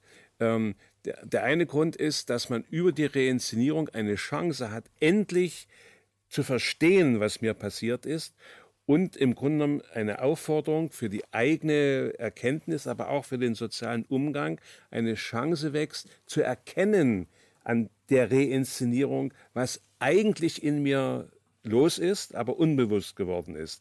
Und äh, deshalb ist das für uns therapeutisch sehr wertvoll, dass wir, dass in der Wiederholung eine Erkenntnischance liegt, äh, die wir bemüht sind, dann äh, aufzudecken. Also, aber ich weiß nicht, wie viele Patienten können einräumen, dass sie sich extra mit einem Partner zusammengefunden haben, der sie prügelt, weil sie früher immer schon geprügelt wurden? Ja, zunächst nicht. Ne? Zunächst kommen sie, leiden darunter. Also ich, äh, die Partnerschaft ist furchtbar, wir prügeln uns, wir verstehen uns nicht mehr. Ja, und, und das geht aber meinetwegen schon einige Jahre. Mhm. Dann frage ich natürlich, äh, ich wundere mich, das geht jetzt schon ein paar Jahre, wieso sind sie eigentlich noch zusammen? Ja, und äh, jetzt nehme ich es mal ähm, so vor, am Ende kommt heraus deshalb, weil wir uns prügeln können. Das heißt, um Gottes Willen, was tun sie sich an? Ja, und da kommt, kommt man auf die Reinszenierung. Mhm. Ja, das heißt, äh, dies, dies ein Wiederholungsmuster, schlecht, da weiß man, was man sich hat. schlecht behandeln ja. ist aushaltbar, da weiß man, aha, der Partner ist sowieso blöd, ja, und, und so weiter. Da kann man noch Freunde ranziehen und die das bestätigen und so. Und man schützt sich mit dieser Erkenntnis davor vor, dem, vor der eigentlichen frühen Traumatisierung, wo ich verletzt worden bin. Das, wo es eigentlich um Leben und Tod ging, wenn ich von genau. der Mutter oder den Eltern schlecht behandelt wurde. Ja, und ähm, äh, ist die Frage ja, wie kann ich das überleben? Und ich habe es überlebt, aber es ist in mir abgelagert, ohne es verstanden und verarbeitet zu haben. Und dann kommt die Reinszenierung mit dieser Chance, dass es nun endlich aufgedeckt wird und verstanden wird. Mhm. Aber auch für mich dadurch, dass ich es reinszeniere, kontrollierbar ist. Weil ich habe ja gezeigt, dass ich überleben kann und ich das, überlebe das immer wieder. Dieses Leid ist, so schlimm es sei, wenn man sich prügelt, äh, vergewaltigt wird, alles Mögliche, furchtbares Leid, ist immer noch das geringere Leid als das, was man erinnern müsste, was einem früh geschehen ist. Das kann eigentlich nur der verstehen, der äh, mal erlebt hat, welche affektive Bedeutung diese frühen Verletzungen haben. Also da spreche ich immer von mörderischem Hass, von abgrundtiefem Schmerz. Mhm. Ähm, das, das kann man sich nicht vorstellen, aber wenn man weiß, dass es fürs Kind um Leben oder Sterben ging, ja, dann versteht man die Heftigkeit mhm. äh, dieser Affekte und versteht dann auch, wie es sein kann, dass erwachsene Menschen es sich erlauben oder gestatten, so miteinander umzugehen, ohne es äh, gleich zu sagen, also das mhm. geht gar nicht. Herr Maas, lassen Sie uns hier in die Tagespolitik gehen. Womit müssten wir rechnen, wenn Millionen Menschen aus Kriegsgebieten schwerst traumatisiert zu uns nach Deutschland kommen? Ist das eine Zeitbombe? Natürlich ist das eine Zeitbombe. Also die ist ja bei uns noch nicht mal bewältigt. Ja? Also äh, das, was wir in uns an Traumatisierungen tragen von Eltern, Großeltern, ich habe mal gesagt, ähm, die, das, was ich unter innerseelischer Demokratisierung begreife, würde ja bedeutet haben, dass jeder äh, aus dem Nationalsozialismus sich die Frage gibt, und wo bin ich Nazi? Jeder in der ähm, kommunistischen, wo bin ich äh, Stasi oder Kommunist? Und heute, wo bin ich Narzisst und, und äh, gieriger äh, Banker oder so etwas? Das sind ja alles Anteile, die nicht nur die anderen haben, sondern die jeder in uns hat. Also das ist noch nicht bewältigt. Wenn wir jetzt noch mit Menschen äh, zu tun haben, die aus autoritär patriarchalen Verhältnissen mit höchster Mutterproblematik äh, kommen, die dann auch noch real traumatisiert sind durch Kriege, durch äh, äh, Armut und so weiter, ähm, dann müssen wir mit, mit riesigen Konflikten rechnen. Denn ähm, wenn die nicht in Behandlung kommen, und das äh, ist im Moment nicht äh, äh, abzusehen, ähm, dann wird sich das irgendwo austragen. Und es gibt im Grunde genommen immer nur zwei Möglichkeiten. Man wird daran krank, ja, an dem Stau der Affekte, macht die Psychosomatik, äh, macht psychische Symptome oder man trägt sie äh, sozial aus, was wir ausagieren nennen. Also der innere, äh, die Traumatisierung, die Verletzung, dafür wird jetzt, werden jetzt Schuldige gesucht. Ja, mhm. Und gegen die wird äh, gekämpft. Und äh, das, äh, denke ich, erhöht mit Sicherheit das Gewaltpotenzial in unserer Gesellschaft. Was ich ähm, auch, weil wir bei diesem Entweder-Oder gegeneinander ausspielen, äh, äh, schon darüber gesprochen haben, was ich da eben auch sehe, da wird ja auch in der Gesellschaft aufgrund der deutschen Geschichte ausgespielt, dass wir gerne gegenüber Flüchtlingen gastfreundlich sein wollen und auch sollten. Und auf der anderen Seite, dass wir nicht die Frage stellen, warum kommen denn diese Gäste zu uns, Na, weil sie, weil vorher wir beteiligt waren, sie zu Verlüchtigen zu machen. Das heißt, wenn ich sage, Refugee Welcome, muss ich auch dafür sorgen, dass die Bombenkriege weitergehen, sonst kommen ja die gar nicht. Also erst bombardiere ich sie, dann komme ich, nee, komm ich, nehme ich sie auf. Ich schieße erst auf sie und dann biete ich ihnen meine Prothesen an. So nett bin ich. Und wenn ich das aber genauso sage, dann muss ich mit, bin ich rechts offen. Wo ich sage, einen Blick mal, die, die das sagen, sind 100% rechts. Weil Krieg ist rechts. Wird ja, nicht, wird ja nicht diskutiert. Lassen Sie uns über die Realpolitik hier nicht weitersprechen, sonst kriege ich extrem schlechte Laune. Ähm, ja, aber eine Anmerkung noch bitte. Wir Menschen sind von Grund auf friedfertig. Genau.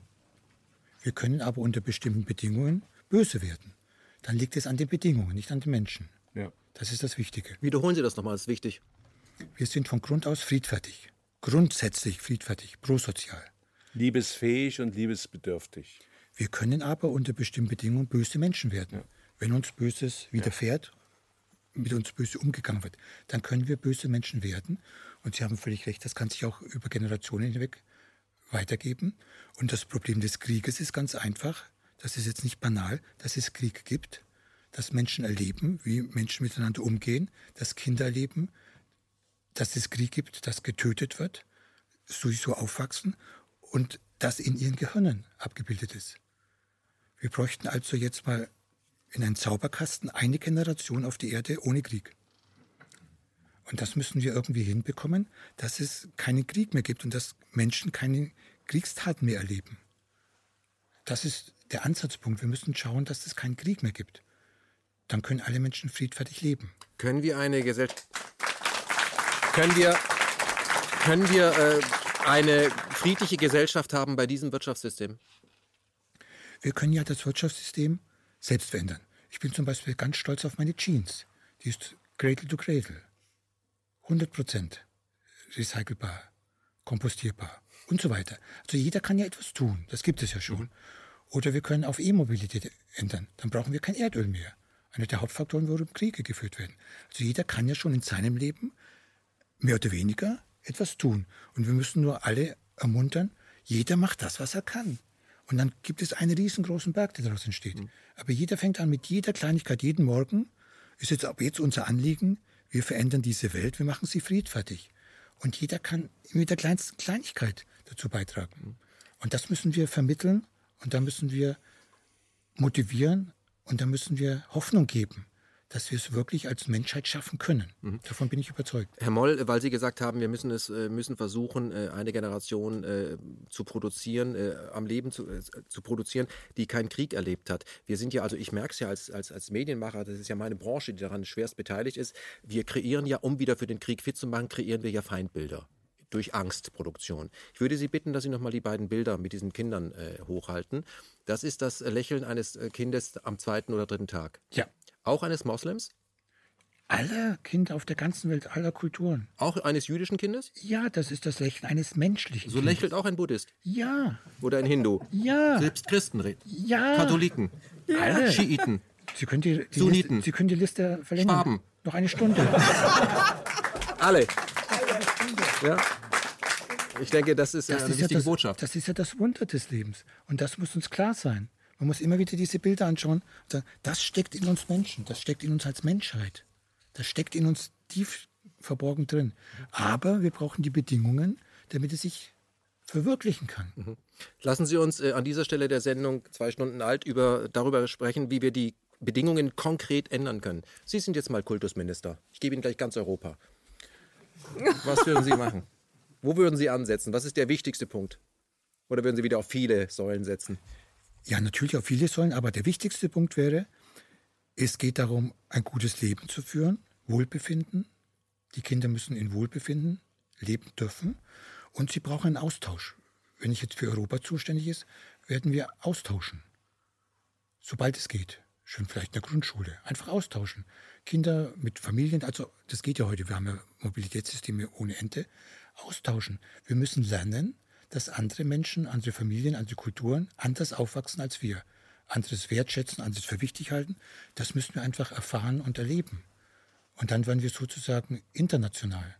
Und wir haben dann auch mehr, viel mehr Respekt vor anderem, vor ihrer Andersartigkeit, weil wir wissen, für die ist das ihr Leben, mhm. ihre Art zu leben. Und das müssen wir aber kennenlernen und jetzt nicht virtuell, sondern im echten Leben. Sie sind ja aktiv dabei, Sie haben eine italienische Frau und fünf Kinder. Zum, zum Beispiel was die gerade aufführt, eine lange Liste. Diese Menschen, diese Kinder vor allem, müssen sich kennenlernen, müssen miteinander, äh, zum Beispiel idealerweise eine Weltschulklasse.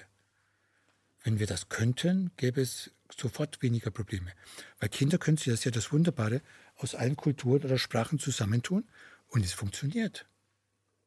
Es funktioniert einfach. Es gab noch nie Verständigungsprobleme im Sandkasten. Weil wir Menschen sind, mhm. weil wir schwingen können, weil wir Antennen haben, weil wir wissen, wie es geht weil wir uns an, an einer Mimik, an der Gestik ablesen können, Spiegelneuronensystem und so weiter. Wir haben das in unserem Gehirn. Wir müssen das nur praktizieren. Also zusammengefasst, wir müssen aufhören mit diesen Trennungen, die ja dann letztlich in Feindbildern enden. Es gibt keine getrennten, oder wie Sie sagen, in drei Teile. Wir sind eine Menschheit. Und das müssen wir erfahrbar machen. Bedeutet das, wenn Sie ich würde auch gerne ähm, eine Antwort auf Ihre Frage geben, weil wir, wir, haben im Grunde genommen schon sehr viel darüber gesprochen. Ich meine, wir sollten uns und können uns politisch engagieren, dass die Frühbetreuung ähm, optimiert wird. Also das ist die, wie, wie Eltern ausgestattet werden, äh, psychologisch und äh, ökonomisch, dass sie das können, äh, weil in den ersten Lebensjahren entscheidet äh, die Beziehungsqualität darüber, wie dieser Mensch als Erwachsener funktionieren wird. Dann ja, das Zweite, was Sie auch gesagt haben, eine Gefühlskunde in der Schule einzurichten. Dass Gefühlskunde. Menschen, Gefühlskunde. Als Unterrichtsfach. Als Unterrichtsfach, dass man äh, die Bedeutung, die Wichtigkeit von Gefühlen äh, vermittelt, versteht und lernt, Gefühle auszudrücken und Gefühle aber auch zu beherrschen. Das ist auch notwendig. Ja, denn wenn ich im Auto fahre und mich ärgere, tue ich gut daran, meinen Affekt erstmal zurückzunehmen. Aber ich kann ihn am Abend loslassen. Das ist eben auch möglich. Aber wir machen das bitte fächerübergreifend. Ja, Fächer, nein, ja, genau, genau, genau, genau. Und das Dritte ist das, was ich eben unter Beziehungskultur äh, verstehe, dass wir ähm, äh, begreifen, dass wenn wir in ehrlichere, echtere Beziehungen kommen, und das heißt für mich, ich kann mich so mitteilen, wie ich gerade äh, fühle und denke, ohne dafür bewertet zu werden. Ja, du bist jetzt falsch oder du bist jetzt ein Rechter oder ein Linker oder irgend sonst was. Und dass ich also die Chance habe, ähm, mich unverstellt, authentisch mitzuteilen, dass ich keine soziale Maske mehr brauche. Mhm und von den Gesprächspartner erwarten darf, er, er tut dasselbe. Also ich erfahre auch, wie es diesem anderen Menschen geht, wie es wirklich um ihn bestellt ist. Ich weiß aus meiner Arbeit, wenn es gelingt, dass Menschen diese Fähigkeit wieder freisetzen, fühlen sie sich um so viel mehr zufrieden und, und, und glücklich, als wenn sie wieder irgendwas Neues gekauft haben oder was Tolles, äh, Äußeres erlebt haben. Also das sind alles Dinge, die politisch möglich sind, die ökonomisch möglich sind.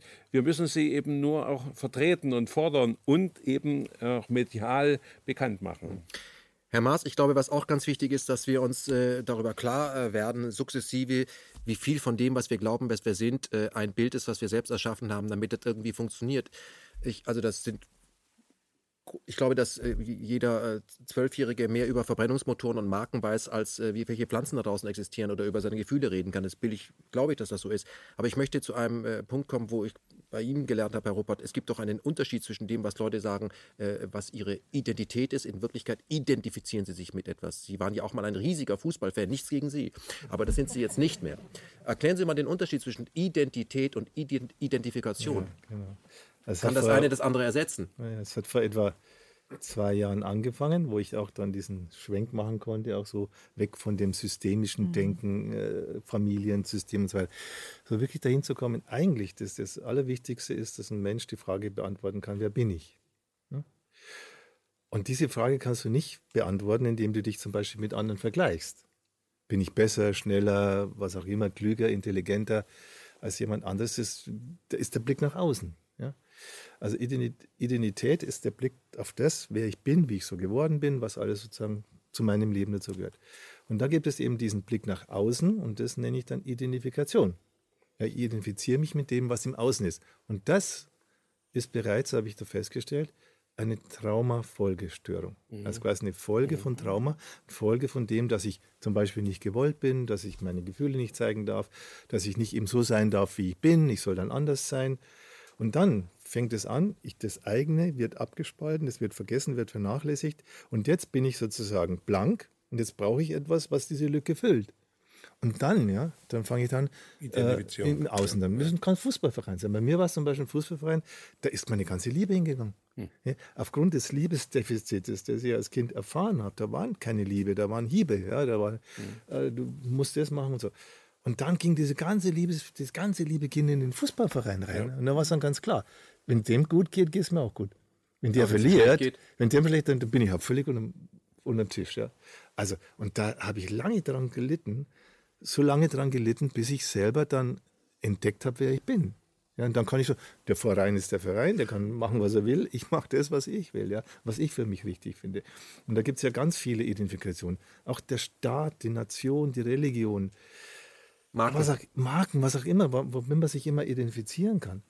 Das ist der, die eine große Krux. Die andere große ist die Konkurrenz. Ja, Sie haben es auch angesprochen, Sportler. Ja, die Sportler, die sich damit identifizieren mit ihren Erfolgen.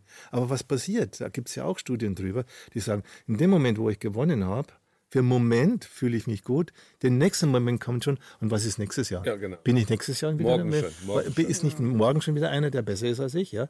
Es sind ja Strohfeuer im ja. Endeffekt von, von, von sich gut fühlen. Ja? Und ich, und ich lerne auch so in meinen Therapien, wie glücklich die Menschen sind, wenn sie durch die Therapieform und wenn sie sich selbst begegnen und sagen, jetzt bin ich bei mir. Und es ist das Allerschönste, was es überhaupt gibt, das Allerwertvollste, dass ich endlich mal bei mir bin. Mhm. Und zu dieser Identitätstheorie vielleicht noch, wo man aufpassen muss. Es gibt nämlich auch das, nicht nur, dass ich aufgrund meines Bedürfnisses, dass ich mein, von mir selbst abgespalten bin und deswegen so eine Leerstelle habe und deswegen mich identifizieren, suche nach einer Identifikation. Ne? Auch das Umgekehrte, dass andere Menschen kommen und mir was zuschreiben, was mhm. meine Identität sein mhm. soll. Ja? Die verpassen mir dann zum Beispiel, da mhm. kommt irgendein Arzt und verpasst mir die Diagnose. Mhm. Du hast diese Krankheit, du bist schizophren, du hast ADHS. Ja, die sind ja alles von außen Zuschreibungen, ja, die überhaupt erstmal gar nichts damit zu tun haben, wie es diesen Menschen wirklich geht oder wie es mir selber geht. Also auch da geht es darum, sich einerseits die Frage zu stellen, womit habe ich mich bis heute identifiziert, was ich gar nicht bin? Aufgrund dessen, weil ich mich ja gar nicht kenne. Ich weiß nicht, wer ich bin. Ich weiß nicht, das sieht man auch in dieser Therapieform. Das Ich ist manchmal ganz klein noch. Ja? Das ist ein Zweijähriger oder fünf. Das ist noch überhaupt kein erwachsenes Ich im Sinne von einem gesunden Ich. Also womit identifiziere ich mich und was erlaube ich auch anderen Menschen, mir zuzuschreiben, wer ich, wer ich angeblich bin. Ja, dass die dann quasi mit ihren Systemen über mich herfallen und mich vereinnahmen und sagen, du bist, ja, du bist der Gute, du bist Schlechte. Dann wieder Feindbilder zum Beispiel schreiben. Du bist ein Inländer, also bist kein Ausländer. Immerhin, ne? So, da werden, dann, dann werden so Linien gezogen und dann machen die Menschen mit. Es nur solche Menschen sind letztlich auch, auch medial verführbar oder durch irgendwelche Ideologien verführbar, die nicht bei sich sind. Sobald ich bei mir bin, kann mir keiner mehr ein X für, UFO, für ein UFO machen. Da weiß ich, was ein X ist, weiß ich, was ein U ist. Mhm. Ja? Also deswegen so für mich das Allerwichtigste und ich bin erstaunt, ich hätte das früher nicht gedacht, ich biete mittlerweile meine Seminare mit dem Titel an, wer bin ich und was will ich? Und die Leute kommen. Die kommen aus allen Schichten. Die kommen aus den verschiedensten Berufsfeldern, die kommen, lesen da so, ja, das will ich endlich mal wissen. Mir reicht's. Mir reicht's mit einem Leben, und jetzt sage ich auch vielleicht noch was Wichtiges, das nur ein Überleben ist. Mhm. Ich glaube auch da, das sind wir uns, glaube ich, einig. Ja? Es gibt ein Leben und dieses Leben kommt aus mir raus, das ist ein Wachstum, dieses Kooperativ, ja, das ist mit anderen. Und es gibt ein Überleben. Ja? Ein Überleben, das heißt, wie kann ich meine Miete bezahlen, welchen Job, äh, wo, wo kann ich mal sozusagen meine Brötchen verdienen und, und, und letztendlich, wie kann ich mich von anderen so abgrenzen, dass ich irgendwie besser ausschaue als die anderen, die dann irgendwie blöd im Regen dastehen. Also das ist auch, das, das wird das Motto von unserem nächsten Kongress sein. Wir machen alle zwei Jahre einen Kongress äh, äh, zu meiner Arbeit. Das nächste Kongressmotto wird sein, Leben oder Überleben. Weil es ein Riesenunterschied ist. Ja, das verwechseln die Menschen immer. Die meisten, viele Menschen denken, Leben ist Überleben. Nee. Wenn ich traumatisiert bin, dann wird ein Großteil meines Lebens ein reines Überleben. Ein reines Funktionieren, ein reines mich irgendwo zurechtfinden, irgendwie mich durchwursteln und sonst was. Aber das ist nicht Leben. Leben heißt was ganz was anderes. Leben kommt aus mir selbst heraus. Äh, ne? Das ist das, was, die, was ein Kind, wenn es nicht traumatisiert ist, also wenn es nicht, ich sage mir mal die Tra Traumatrias, nicht gewollt, nicht geliebt, nicht geschützt. Die meisten Menschen, mit denen ich arbeite in der, in der Therapie, leiden unter dem. Deswegen spreche ich mittlerweile auch gar nicht mehr von Einzeltraumatisierungen, sondern von einer Traumabiografie. Viele Menschen leben von Anfang an, weil diese Bedingungen gegeben ist, nicht gewollt, nicht geliebt, nicht geschützt, leben ihr ganzes Leben als eine Traumabiografie, reinszenieren permanent dieses nicht nicht gewollt, nicht geliebt, nicht geschützt im Außen, schaffen sich dann immer Feinde, kommen in Täter-Opfer-Dynamiken im Außen. Und ja, und dann, dann, dann, dann merken sie ja den Unterschied nicht. Mhm. Was ist Leben und was ist ja. Überleben. Wichtig ist, dass man äh, das eine ganze Weile machen kann, aber es kommt der Tag, an dem man krank wird. Das gibt dann unterschiedliche Ausprägungen. Zum Beispiel habe ich es von mir bemerkt. Also ich bin dann mit schon mit 32 bin ich schon Professor geworden. Ne? Bin ich, boah, Wahnsinn, ja. Das war das Ziel meiner Träume. Endlich bist du mal Professor. Bin da dort und bin tot, tot unglücklich. Ja. Weil, weil ich nicht an mir selbst gearbeitet habe. Weil ich auch irgendwann festgestellt habe, du bist eigentlich total beziehungsunfähig. Ja? Eine Beziehung nach der nächsten, aber nichts hat dich irgendwie befriedigt. Alles ist immer so schrappt an der Depression vorbei. Mhm. Also das, dieses, dieses, dass man das für sich selber irgendwann auch Bilanz zieht, auch mal ehrlich zu sich selber ist und sagt, lebe ich eigentlich? Lebe ich mein Leben? Mache ich das, was ich wirklich, wo dahinter stehe, wo ich sage, das ist sinnvoll, das mache ich? Oder passe ich mich an, komme ich gerade mal so durch, immer mit der Angst, es könnte auch alles zusammengraben. Mhm. Auch hier, das, darf ich das noch sagen, das Wirtschaftssystem, das wir haben, ne? diese Konkurrenz ist eine Konkurrenzökonomie, ja? ist eine, keine Kooperationsökonomie, eine Konkurrenzökonomie. Und die Menschen haben permanent Angst, dass das ganze Zeug zusammenkracht. Und es kracht ja auch alle zeitlang kracht es mal wieder zusammen. Das ganze Geldsystem, das ganze, der ganze Geldüberbau, dieses ganze Kopfgeburt von Geld, die muss früher oder später kracht es immer wieder zusammen. Und die Menschen leben darauf hin. Die, die leben darauf hin, dass es irgendwann alles zusammenkracht. Ne?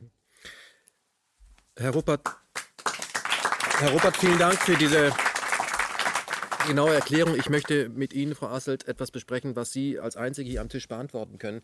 Sie sind ja auf die Welt gekommen, das kann ich beweisen, sind ja da, aber Sie haben selbst auch auf die Welt gebracht. Mhm. Lassen Sie uns mal bei einem was etwas sehr Elementaren ansetzen, die Geburt. Mhm. Wie war denn, wie waren denn Ihre, die, wie Sie Kinder bekommen, wie war das denn für Sie?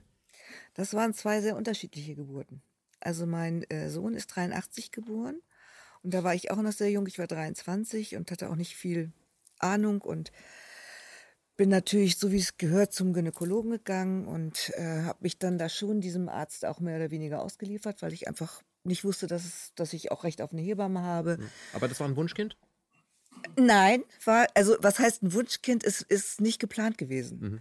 Aber es war, als er dann da war, also als ich schwanger war, habe ich mich dolle gefreut. Aber in der Zeit bis, gab es da eine Situation, wo Sie dachten, oh, Nee, schaffe ich gab's, das? nee, gab's nicht. Mhm. Gab's nicht. Bei Nico gab's es nicht. Nee. Es war schon nicht geplant. Also wir hatten jetzt nicht das Kind, es gab zu keiner Minute irgendwie so das Gefühl, ähm, Schaffe ich nicht. schaffe ich nicht. Nee, das war nicht der Fall. Und ähm, ja, und dann bin ich natürlich auch zur Geburt ins Krankenhaus und hatte wirklich versucht, ich habe gedacht, ich hätte mich gut vorbereitet. Also damals war dieses Rooming In, was schon äh, äh, sozusagen in, in, in Mode kam und dann hatte ich mir eine Klinik ausgesucht, die mir versprochen haben, sie machen das alles und, und, und. Und dann ist das alles nichts geworden. Ne, also ich habe das äh, nicht, sie haben mir den Nico gleich nach der Geburt weggenommen. Die Geburt war ziemlich äh, äh, dramatisch für mich. Also es ist, er ist zwar spontan geboren, aber mit Gewalt, mit ständigen Untersuchungen, wie man das halt immer so hat in der medizinischen, äh, äh, in der medizinischen, in der Geburtsmedizin. Ne? Und das wusste ich natürlich alles nicht. Und das habe ich erst im Nachhinein eigentlich so richtig verstanden, dass das auch traumatisch für mich war. Das habe ich Wie hat das auf Sie nicht gewusst. Mhm. gewirkt? Ich meine, ich habe selbst drei Kinder auf die Welt gebracht, aber ich bin nun mal keine Frau. Aber wie ist das für Sie gewesen, in einen Raum zu kommen, äh, umstellt von diesen ganzen Maschinen? Die meinen es ja auch alle gut. Mhm. Da fühlt man sich da gut aufgehoben? Sieht man sich als Objekt? Wie ist denn das? Ach, das war noch gar nicht mal so das Schlimm. Also das habe ich gar nicht so registriert. Ich wusste nur, ich habe jetzt Wehen, es geht los und ich freue mich auf mein Kind. Also Okay. das war eigentlich so das Elementare. Ja, und da habe ich mich drauf konzentriert, auf die Wehenarbeit und das drumherum habe ich in dem Moment gar nicht so registriert. Das fing erst an, als sie dann anfing, mich zu untersuchen, mich an irgendwelche Geräte anzuschließen, als ich mich dann nicht mehr bewegen durfte. Dann wurde es echt also schlimm für mich dann auch. Ne? Und dann, als sie mir auch einen Wehentropf gelegt haben. Das war dann äh, etwas, wo ich nicht mehr die Kontrolle hatte und wo man mir auch überhaupt nicht, also mich auch gar nicht gefragt hat. Ja, also, Also Sie sind nicht kompetent. Sie sollte, Genau, also ich- anders, jemand anders, der so kennt es. sich besser aus, wie man genau, Kinder kriegt, ganz genau, als Sie, die genau, das kriegen, müssen. Genau, so ist es. Genau so war es. Und in dem Moment, man muss sich ja auch vorstellen als Frau, deswegen rate ich jeder Frau eigentlich eine Dula oder irgendjemand mitzunehmen, der da wirklich die Rechte auch vertritt. Die Väter können es meistens nicht, weil die viel zu emotional mit eingebunden sind.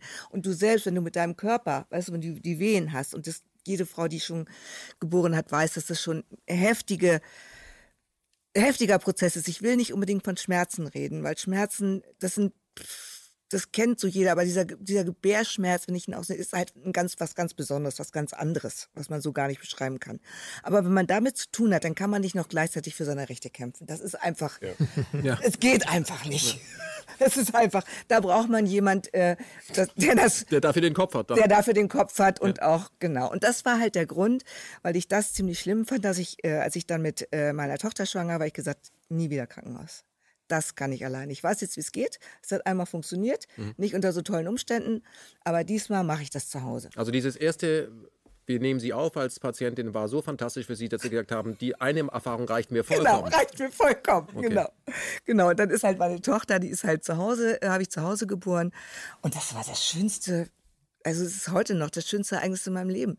Weil das war so heimelig und ich hatte einfach eine tolle Hebamme und die hat auch die Vorsorgeuntersuchung gemacht. Und einfach dieses Gefühl, ein Kind zu Hause zu empfangen, ist gleich da zu haben. Niemand nimmt es dir weg, ja. Und du hast das, du hast das Recht darauf und das, das ist einfach ein, ein unglaublich äh, äh, schönes Gefühl. Jetzt wird natürlich auch Frauen gesagt, das ist ganz toll mit der, mit der Hausgeburt. Viele haben ja ver- vergessen, dass der größte Teil der Menschheit die längste Zeit, seit es uns gibt, Hausgeburten gemacht haben. Kliniken Ja. sind relativ neu, muss man Ja. dazu sagen. Und trotzdem sind wir ganz schön viele Menschen. Also irgendwas muss da richtig laufen. Ähm, aber da kommt dann immer, das kann gefährlich sein, wenn da eine Komplikation ist. Das stimmt ja auch, wenn da eine Komplikation ist. Also ich glaube, das größte Problem, was wir heute haben, dass das Geburtswissen verloren geht. Weil halt gerade in den äh, äh, so viele Krankenhausgeburten gibt und so viele Kaiserschnitte es gibt. Also es sind so, glaube ich, 30 Prozent haben Ja, wir es nimmt jede zu. dritte. Mehr, mehr, mehr, noch, mehr, mehr ja, noch, genau. Und äh, dadurch, und da kann man auch, das kann man auch gut erfahren, wenn man mit Hebammen spricht, die im Krankenhaus arbeiten. Da sind auch die Ärzte eigentlich diejenigen, die sagen, wie es geht. Das heißt, die Hebammen sind eigentlich fast schon Gehilfe der Ärzte. Ja, und das heißt, dieses Geburtswissen, wie läuft eine Geburt, die vielleicht nicht, sage ich mal, 0815 ist, ja, wo vielleicht auch mal eine äh, Beckenendlage ist oder was weiß ich, so ein Sternguckerkind oder was es da auch gibt, ja, das, wie begleite ich so eine Geburt gut, dass es auch vaginal beendet werden kann. Und da befürchte ich, dass dieses Geburtswissen zurückgeht und immer mehr Kaiserschnitte Und die die Reihe Kaiserschnitte, die folgen. medizinisch nicht notwendig Ja, na sind. sicher. Das ist das Natürlich. Entscheidende. Herr Maas, ich Ja. weiß nicht, ob ich das bei Ihnen gelesen habe äh, oder bei Ihnen, Herr Rupp, ich bin mir nicht ganz sicher. Ich glaube, bei Ihnen war es, Herr Maas, dass zum ersten Mal, dass eine Frau äh, als Professorin auf einem äh, Lehrstuhl saß für Gynäkologie, war 2000. Ja, 2000. Im Jahre war das. 2000. TU München. Das, nochmal. TU München. Im Jahre 2000 hat es die erste Frau auf den Lehrstuhl gepackt für Gynäkologie. Mhm. Finde ich erstaunlich. Ja, Das fand ich auch sehr erstaunlich.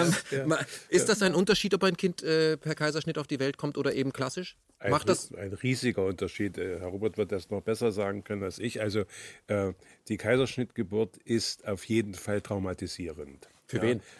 Beide. Für beide, ja. Ähm, für das Kind natürlich im Besonderen, weil es zu einer abrupten Trennung äh, kommt von Mutter und Kind und zwar noch für das Kind passiv. Das heißt, dem Kind wird die Erfahrung genommen, aktiv mit der Mutter den Geburtsvorgang über eine gewisse Zeit äh, zu erleben. Das ist eine erste prägende Erfahrung. Ich kann was mit dieser Mutter positiv gestalten. Ist das für ein Kind, was auf, die, auf diese Art auf zur Welt kommt, ist das eine positive Erfahrung? Da musst du jetzt durch? Ja. Ja, das ist die erste wesentliche Erfahrung.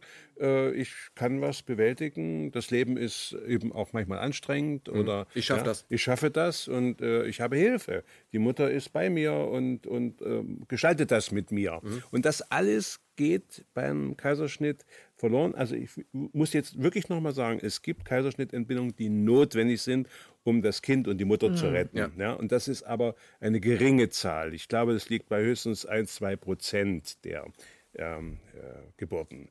Und all der, das, der Wachstum jetzt an, an äh, Kaiserschnittentbindung ist juristisch oder Bequemlichkeit oder Unwissen Statistik der Klinik. Nee, das Nee, ist auch, glaube ich, ökonomisch, häufig, weil die Frauen, kein- ökonomisch, ja. auch weil die Frauen kein, ja ja, weil die Frauen auch kein, äh, weil die Frauen kein Vertrauen mehr in ihren eigenen Körper haben. Ja. Das spielt auch eine Rolle. Trotzdem, es gibt ja, gibt ja auch Untersuchungen, gibt auch viele Berichte, die Frauen gehen in die Klinik und haben, sind voller Erwartung wie du auch, ja. Und dann plötzlich durch die ganzen Untersuchungen, den ganzen Stress, den die Klinik da aufgebaut, plötzlich funktioniert diese Selbstregulation Ja, nicht mehr. genau. Plötzlich werden die vor die Alternative gestellt.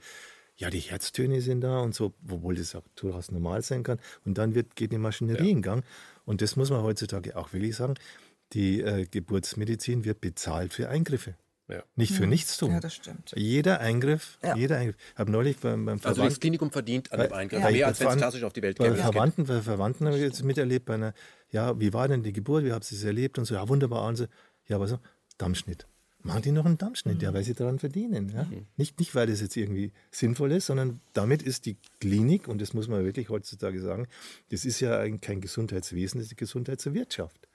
Ja, die müssen wirtschaftlich denken. Die müssen, die Ärzte, die ganze Klinik, die sind gezwungen dazu, diesen ganzen Betrieb als einen wirtschaftlichen Betrieb, der Profite macht. Ja, genau, also da ist wieder eine neue Sphäre unserer Gesellschaft, genau wie das Bildungssystem, wurde ja auch quasi unter Profitbedingungen gesetzt. Ne?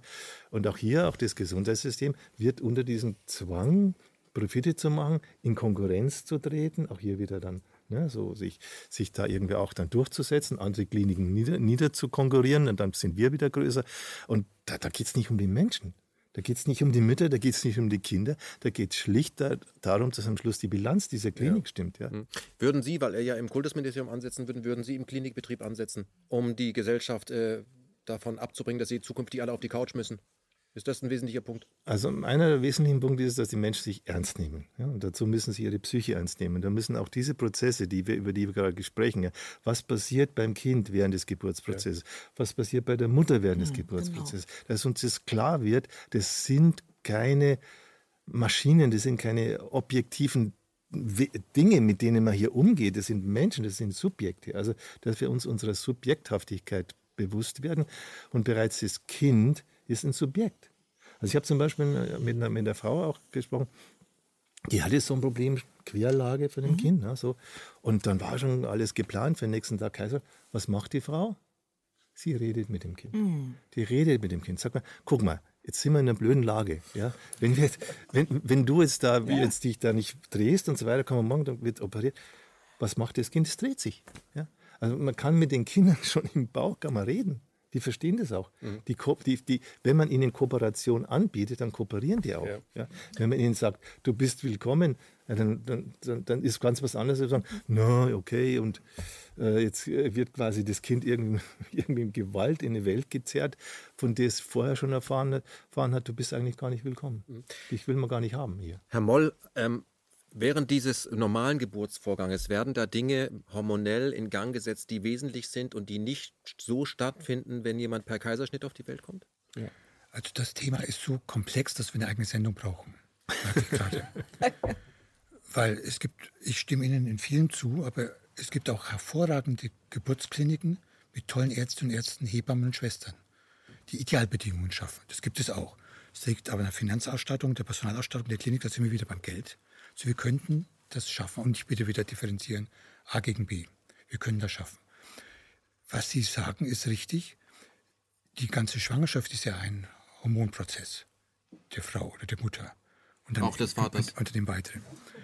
Aber ich sehe das mit natürlicher Geburt oder Kaiserschnitt etwas lockerer, weil das Entscheidende danach ist, wer nimmt das Kind auf? Und da muss der Papa ran.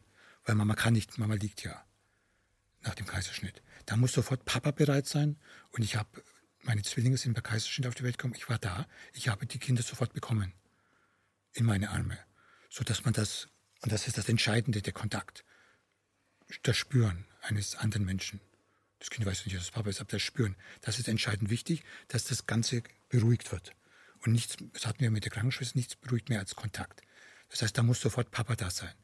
Dann möchte ich noch sagen, weil Sie Hebammen ansprachen, die Hebammen sind ein so wichtiger Berufsstand, einer der wichtigsten, den es gibt. Wir dürfen nicht sagen Lehrer, Lehrerinnen, Kindergärtner, Kindergärtnerinnen, Krippenerzieherinnen. Und davor kommen die Hebammen. Als ganz entscheidend wichtig. Das ist einer der wichtigsten Berufsstände, die es gibt. Weil es ist, Sie haben völlig recht, das ist ein ganz entscheidender Bereich, wie schon die Stadtbedingungen eines Menschen gesetzt werden. Aber auf der anderen Seite, und jetzt wird die Sendung komplizierter, wenn wir sie weiterführen, ich habe einmal Riesenglück gehabt, dass ich Hightech-Medizin sofort beraten hatte. Also ich möchte beides. Ich möchte eine, eine, eine Mischung zwischen Familiengeburt mit Hebammen, aber sofort ein Sanitätswagen oder ein Hubschrauber klar, wenn ich das mal so bildlich sagen darf. Das muss dann, wenn es sein muss, ruckzuck gehen. Aber dann wirklich ruckzuck. Und das muss man organisieren. Und dann bin ich voll auf Ihrer Seite. Aber ich kann nur aus eigener Erfahrung nochmal sagen, ich bin froh, dass es diese Hightech-Medizin gibt. Und es müssen Kinder in Kliniken zur Welt kommen. Das, das, das müssen wir betonen dass man das nicht einfach so wegwischt. Mhm. Nur ich gebe Ihnen auch völlig recht, es darf in Kliniken wie bei allen nicht ums Geld gehen, sondern um Gesundheit von Mutter, von Kind. Das muss das Zentrale sein. Und wenn man hier PISA-Studien bei der Schule anschaut, geht es nie um, wie geht es den Kindern, wie glücklich sind sie, wie gut können sie liebevoll zu anderen Kindern sein, sondern um Leistung. Und Im Krankenhaus geht es nur um die Bilanz, Wirtschaftsbilanz. Ich habe noch nie eine Direktorenbesprechung erlebt, wo es darum geht, wie, wie gut geht es den Menschen wie viel haben wir geholfen, wie, wie viel sind glücklich aus der Klinik gegangen. Das wird alles nicht erfasst. In dem Sinne sind wir gestört. Also wir betonen das Falsche. Und was ich zu Ihnen noch sagen kann, Sie haben das sehr schön gesagt mit dem Leben, dem echten Leben als Mensch und dem Überleben. Und das möchte ich nochmal betonen, das haben wir hier beschrieben. Das Überleben, ist es genug für alle da? Wir müssen uns über das Überleben keine Sorgen mehr machen, keine Ängste und Stress. Wir können eins sagen, wir haben genug zum Überleben. Und das ist auch ganz wichtig. Lass ich einfach mal so stehen, Herr Moll. Ich sage auch nichts mehr. Wunderbar. Ich habe gerade, als ich das Ihnen zugedacht, ob es, ob es einen Investmentbanker gäbe, der bereit wäre, auf seinen Boni zu verzichten, was an die Hebammen ausgezahlt wird. Ich finde es super. Ein Appell, vielleicht mal machen. Ähm, die Sendung ist zweieinhalb Stunden alt und ähm, ich kann an dieser Stelle ankündigen, weil Sie es angedeutet haben, ich denke, wir sollten uns in dieser Runde dann nochmal treffen und das dann nochmal vertiefen, was da passiert. Ich glaube auch, dass das vom Publikum so gewollt ist, oder? Ja möchte trotzdem hier den Sack zumachen, weil die Menschen das ja auch verarbeiten sollen und äh, sie sollen ja auch die Bücher lesen, die wir unten rein äh, klinken als Link und sich damit beschäftigen und vor allem ins Gespräch kommen, ins Gefühl kommen mit ihren Partnern, auch mit ihren Eltern. Aber in äh, die letzte Runde möchte ich von Ihnen noch etwas äh, wissen, was vielleicht auch viele interessiert. Gibt es bei dem, was wir alle erlebt haben an Traumata, gibt es Steine, die wir nicht aufheben sollten? Ja. Klares Ja. Das muss auch Anliegen sein, wenn ich den Begriff nochmal verwende, Anliegen, das sind auch bei Kindern und Jugend Anliegen, den Stein mal zu lüften oder anzuheben. Das muss Anliegen sein. Und derjenige muss erstens in Sicherheit leben, das ist das Entscheidende, sonst darf man auch als Therapeut oder Arzt nicht herangehen. Er muss in Sicherheit leben und dann muss die Entscheidung, schaut man mal kurz ein bisschen darunter, von beiden kommen. Und derjenige, der diesen Stein trägt, muss dazu bereit sein. Mhm. Es kann also falsch sein, jemanden zu befehlen, den Stein jetzt anzuheben, wenn er noch gar nicht reif dafür ist. Es muss von sich aus. Es geht um, ums Leben können. Und es gibt Kinder, Jugendliche, Erwachsene, Eltern, die können besser mit einem Stein leben, als dass man versucht, diesen Stein hochzuheben. Mhm. Das muss man entscheiden. Das ist ärztliche Kunst auch, die Entscheidung zu treffen, in welche Richtung es geht. Herr Moll, welchen Stein haben Sie bisher nicht angehoben in Ihrem eigenen Leben? Ich habe hier einige Steine beschrieben. Ich komme ja selbst vor in diesem Buch als Professor Kleiner. Und das ganz Wichtige ist, ich habe diese Geschichten, die mich so sehr bedrückt und belastet haben, in einer bestimmten Form nochmal erlebt und zu Ende gebracht. Ich glaube, das Entscheidende auch für das Gehirn ist, dass man ein Trauma, was man erlebt hat oder eine schwere Belastung, dem Gehirn lernt, es ist zu Ende, es ist nicht mehr da, es kann weitergehen. Und das habe ich hier beschrieben. Herr Gunter Moll, ich bedanke mich ganz herzlich für Ihr Kommen in diese Sendung. Sehr gerne, ich komme gerne wieder. Hans-Joachim Maas, Sie wirken, wie gesagt, nicht wie im Ruhestand, sollten Sie auch nicht tun, in den Ruhestand gehen. Was ist, äh, welcher Stein ist der, den Sie bisher nicht angehoben haben mit Ihren 75? Gibt es einen? Naja, ähm, ich denke, die Frühtraumatisierung der Vertreibung, die ist ähm, also ich bin durch die Flüchtlingsproblematik sehr aufgescheucht. Das macht mir mehr aus, als ich je gedacht hätte. Das triggert Sie? Ja, ich fühle mich bedroht und äh, geängstigt und wie soll das werden und so. Und in dem Zusammenhang, ich habe ja natürlich in meinem Berufsleben sehr viel äh, Selbsterfahrung gehabt, äh, wird mir offensichtlich nochmal mein frühes Bedrohungsgefühl aus der äh, Kriegs- und Vertreibungszeit äh, deutlich die ich offensichtlich bis dahin noch nicht aufgehoben hatte. Und äh, ich verstehe meine Arbeit im Moment so, dass ich die Realbedrohung durch Flüchtlinge, durch Islamisierung äh, äh sehr genau differenzieren muss zwischen dem, was in mir ähm, aufgescheucht ist, dass ich das nicht vermenge. Also, dass ich die Realität so nehme, wie sie ist und da mich natürlich auch dazu verhalte und auch das, was da an Gefahr äh, besteht, auch benenne, aber eben nicht durch meine eigene äh, Frühbedrohung äh, verschärfe. Das mhm. ist im Moment meine, meine Aufgabe. Schaffen wir das?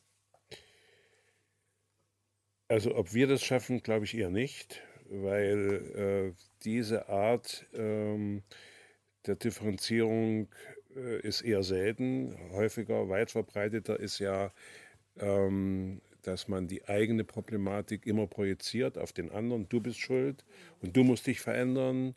Ähm, und deshalb, und wenn eine Gesellschaft so wie im Moment in die Krise kommt, also die Frage, wie wird es überhaupt weitergehen, ähm, äh, geht den vielen Menschen auch verloren, was sie bisher Überlebens, Überlebenskompensation hatten. Und sie sind wieder nackt, wenn man so will, ihren frühen Bedrohungen ausgeliefert.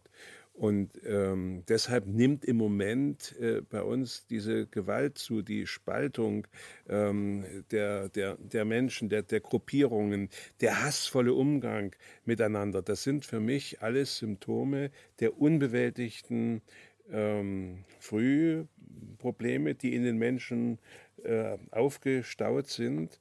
Und ähm, äh, wiederum ein Zeichen, dass wir in einer gesellschaftlichen Situation sind, wo wir uns wirklich fragen müssen, wie können, wie wollen wir weiterleben. Herr Moll hat sehr viel äh, heute Abend dazu gesagt, dass es geht, wenn wir es wollen, aber vor dem Wollen äh, steht auch noch das Verstehen. Ich muss verstehen, dass ich beteiligt bin an einer Gesellschaftsfehlentwicklung, ähm, die ich als Überlebensstrategie eben mittrage. Ähm, Und äh, diese Selbstkritik braucht es, damit ich Möglichkeiten finde, wirklich äh, an dieser Krise etwas Sinnvolles, äh, Hilfreiches zu tun. Und das kann ich nur bei mir anfangen. Ich muss äh, mir selber eine Antwort geben, wie äh, kann und möchte ich denn weiterleben, selbst wenn das jetzt, äh, sagen wir mal, der Euro äh, zusammenbricht. Ja, das äh, kann doch nicht das Ende meines Lebens sein. Und äh, ja, also äh, das sind für mich die,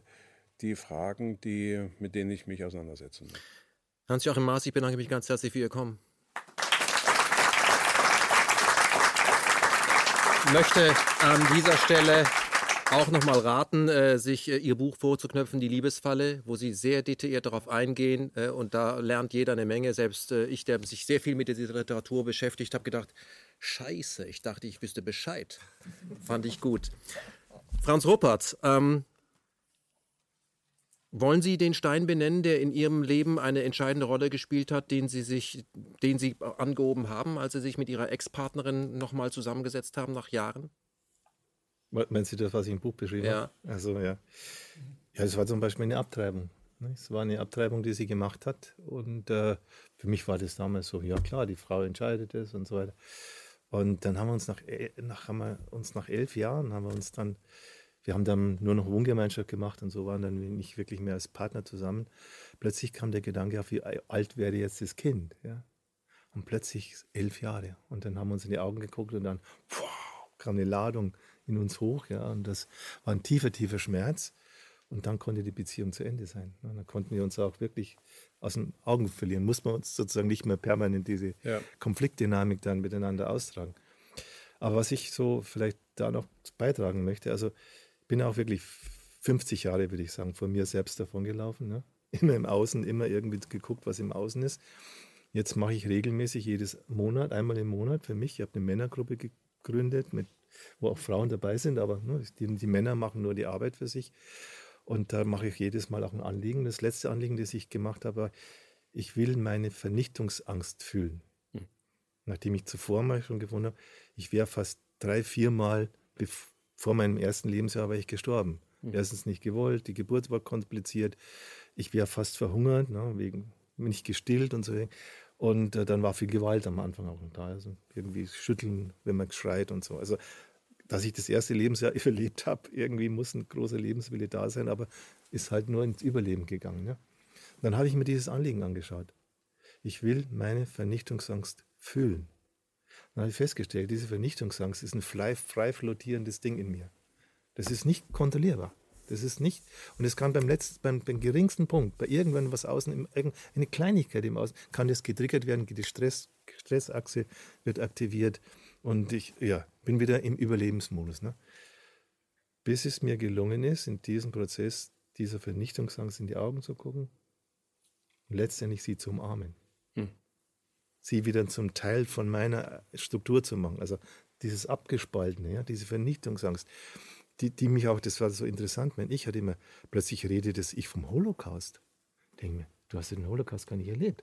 Aber nicht aufgrund dessen, weil wir diese Angst in uns haben und solange wir sie in uns nicht entdecken, entdecken wir die ganzen Grausamkeiten. Das, das kann gar nicht schlimm genug sein, wo, wo, was uns im Außen anzieht, ja? mit welchen Themen wir uns beschäftigen, ja?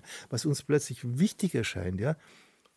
weil es im Endeffekt, was wir in uns nicht sehen, ja, sind wir, sage ich mal, verdammt dazu, im Außen uns anzuschauen. Ja? Und damit wird aber die Angst nicht weniger. Die Angst vor dem Atomkrieg, vor das und das, das steigert sich ja immer mehr. Das heißt also, erstmal zu sich kommen und sie diese, also die Urängste vielleicht auch zu sich nehmen, ja, um dann zu sagen, erstmal als erster Schritt, ich bin in guter Gesellschaft mit mir selbst. Und da muss ich nicht darauf warten, ob die Gesellschaft irgendwann mal ganz anders ist und so, sondern erstmal bin ich in guter Gesellschaft. Ja? Und das ist für mich dann der nächste Punkt. Und dann lade ich andere Menschen ein, mit mir in guter Gesellschaft zu sein. Ich biete ihnen quasi etwas an, was ich vorher nicht konnte. Ich konnte ihnen vorher nur Misstrauen anbieten. Ich konnte ihnen nur irgendwie gewisse Feindseligkeit anbieten. Jetzt kann ich Konstruktivität anbieten. Jetzt kann ich was anbieten, was ich Win-Win-Situationen nenne. Ja? So, das ist von mir aus. Und das ist für mich so der Ausgangspunkt. Um mich herum schaffe ich die Gesellschaft, in der ich sein möchte. Ja? Das heißt noch nicht, dass ich deswegen nicht gucke, in welcher Gesellschaft wir leben. Ja? Dass wir mitten im Dritten Weltkrieg im Moment leben. Das ist die Wahrheit, die keiner ausspricht. Aber wir leben mitten im Dritten Weltkrieg. Aber das traue ich mir dann zu sagen. Ich muss keine Rücksicht mehr nehmen auf das, wie das im Außen ankommt, sondern für mich ist wichtig, dass ich meine eigene Klarheit habe. Und dazu gehört für mich die Klarheit über mich selber und da gehört auch die Klarheit, um klar zu benennen und klar zu sagen, was ich im Außen wahrnehme. Darüber kann man dann diskutieren, dann kann da jemand anderer, anderer Meinung sein. Aber ich, da stimme ich Ihnen so zu. Wenn die Gefühle klar sind, ist der Kopf klar. Ja. Und wenn, der, wenn die Gefühle weg sind, dann ist der Kopf ein Wirrkopf. Dann ist da nichts Klares. Da wird permanent gedacht und gedacht, aber es kommt keine Klarheit, keine klaren Botschaften, keine klaren Erkenntnisse über uns und über die Welt und die Gesellschaft zustande. Und deswegen finde ich, ich kann das nur jedem raten, ja. Werd klar mit dir selber, dann bist du klar, wer die Gesellschaft ist und dann bist du auch bereit dazu, ja.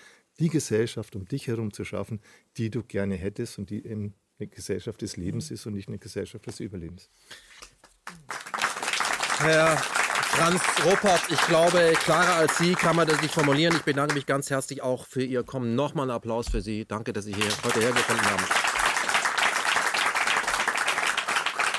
Frau Birgit Assel, vielleicht eine persönliche Frage. Wie ist es so als Frau am Tisch hier? Ja. Ist okay. Ist okay. Aber es wäre schon schön, wenn äh, mir vielleicht auch eine Frau gegenüber gesessen hätte, Ja. obwohl ich den Herrn Moll natürlich, ich finde toll, dass Sie da waren, aber ich würde es schon schön finden, wenn das auch ein bisschen mehr durchmischter wäre. Ja, Ja. würde ich mich freuen. Also, wenn wir euch einladen, Frauen, Ja. müsst ihr einfach nur sagen, ja. Dann läuft das Genau. auch. Wäre Das schon schön. Keine traumatische Erfahrung hier am Tisch. Nein, ist es nicht. Gibt es, gibt es einen Stein, äh, den, Sie, äh, noch, den Sie noch hochheben wollen? Also, das ist ja so, dass ich ja sehr, glaube ich, sehr bewusst, seitdem ich die äh, Traumaarbeit äh, mit Franz mache, also dass ich, dass ich die auch selber therapeutisch anwende, dass ich sehr bewusst durchs Leben gehe. Und ich merke dann immer sehr schnell, da ist noch etwas, das hast du für dich noch nicht geklärt. Da bin, ist auf, kommt ein Gefühl in mir hoch, wo ich denke, ups, was ist das? Ne? Und damit gehe ich dann tatsächlich, das äh, kläre ich dann für mich. Und was für mich tatsächlich jetzt nochmal so, so ein richtiger Trigger war, das war diese Viertelstunde in dem Film Elternschule, dass ich da raus musste. Und ähm, da war erst Wut und darunter, darunter war dann ein doller Schmerz, ein sehr großer Schmerz. Und dieses Bewusstsein, denke ich, ja genau, das hast du eigentlich so erlebt in dieser angstvollen, also meine Eltern waren keine schlagenden Eltern oder so, ja, auch, aber nicht, dass man so unberechenbar in dem Sinne, eher so berechenbar. Aber trotzdem war es immer eine Atmosphäre der Angst und vor allen Dingen keine Subjekt-Subjekt-Beziehung, sondern Subjekt-Objekt. Ich war das Erziehungsobjekt meiner Eltern, aus dem mir musste was werden. Und das war, da ich gedacht, wow. Und was mich aber noch viel mehr erschrocken hat, das ist tatsächlich, dass ein großer Teil diese Gewalt, die ich wahrnehme und die für mich so schmerzhaft auszuhalten ist, gar nicht sieht. Und dann denke ich, okay, wird nicht wahrgenommen, wird nicht gesehen. Was ist, was ist das und wie kann das sein, wo es doch für mich so selbstverständlich ist und der Schmerz auch so groß war? Und das ist das, was mir dann so ein bisschen äh, wirklich Angst macht, wo ich sage, okay, ist es so, dass wir unsere El dass wir unsere Kinder tatsächlich heute immer noch drillen? Ich glaube, das hatten Sie vorhin gesagt, drillen. Und ich weiß, dass heute ist so, so, so dieser, dieser Mittelweg der Erziehung heißt liebevoll konsequent merkwürdig. Ja, wie, wie soll das äh, funktionieren? Und da merke ich, dass es, dass wir, ich glaube, Franz, du hattest das auch gesagt, dass wir Kinder wie Objekte behandeln. Ich glaube, das ist der größte, das Schlimmste, was wir machen, weil das ist schmerzhaft. Wenn wir in eine Subjekt-Subjekt-Beziehung gehen, dann ist es auch anders Augenhöhe, als Sie das vorhin gesagt haben, ne? Also dann passiert wirklich, dass wir uns wahrnehmen, dass wir uns auf der Gefühlsebene äh, äh, begegnen, dass wir empathisch sein können, dass wir uns einfach als Mensch sehen.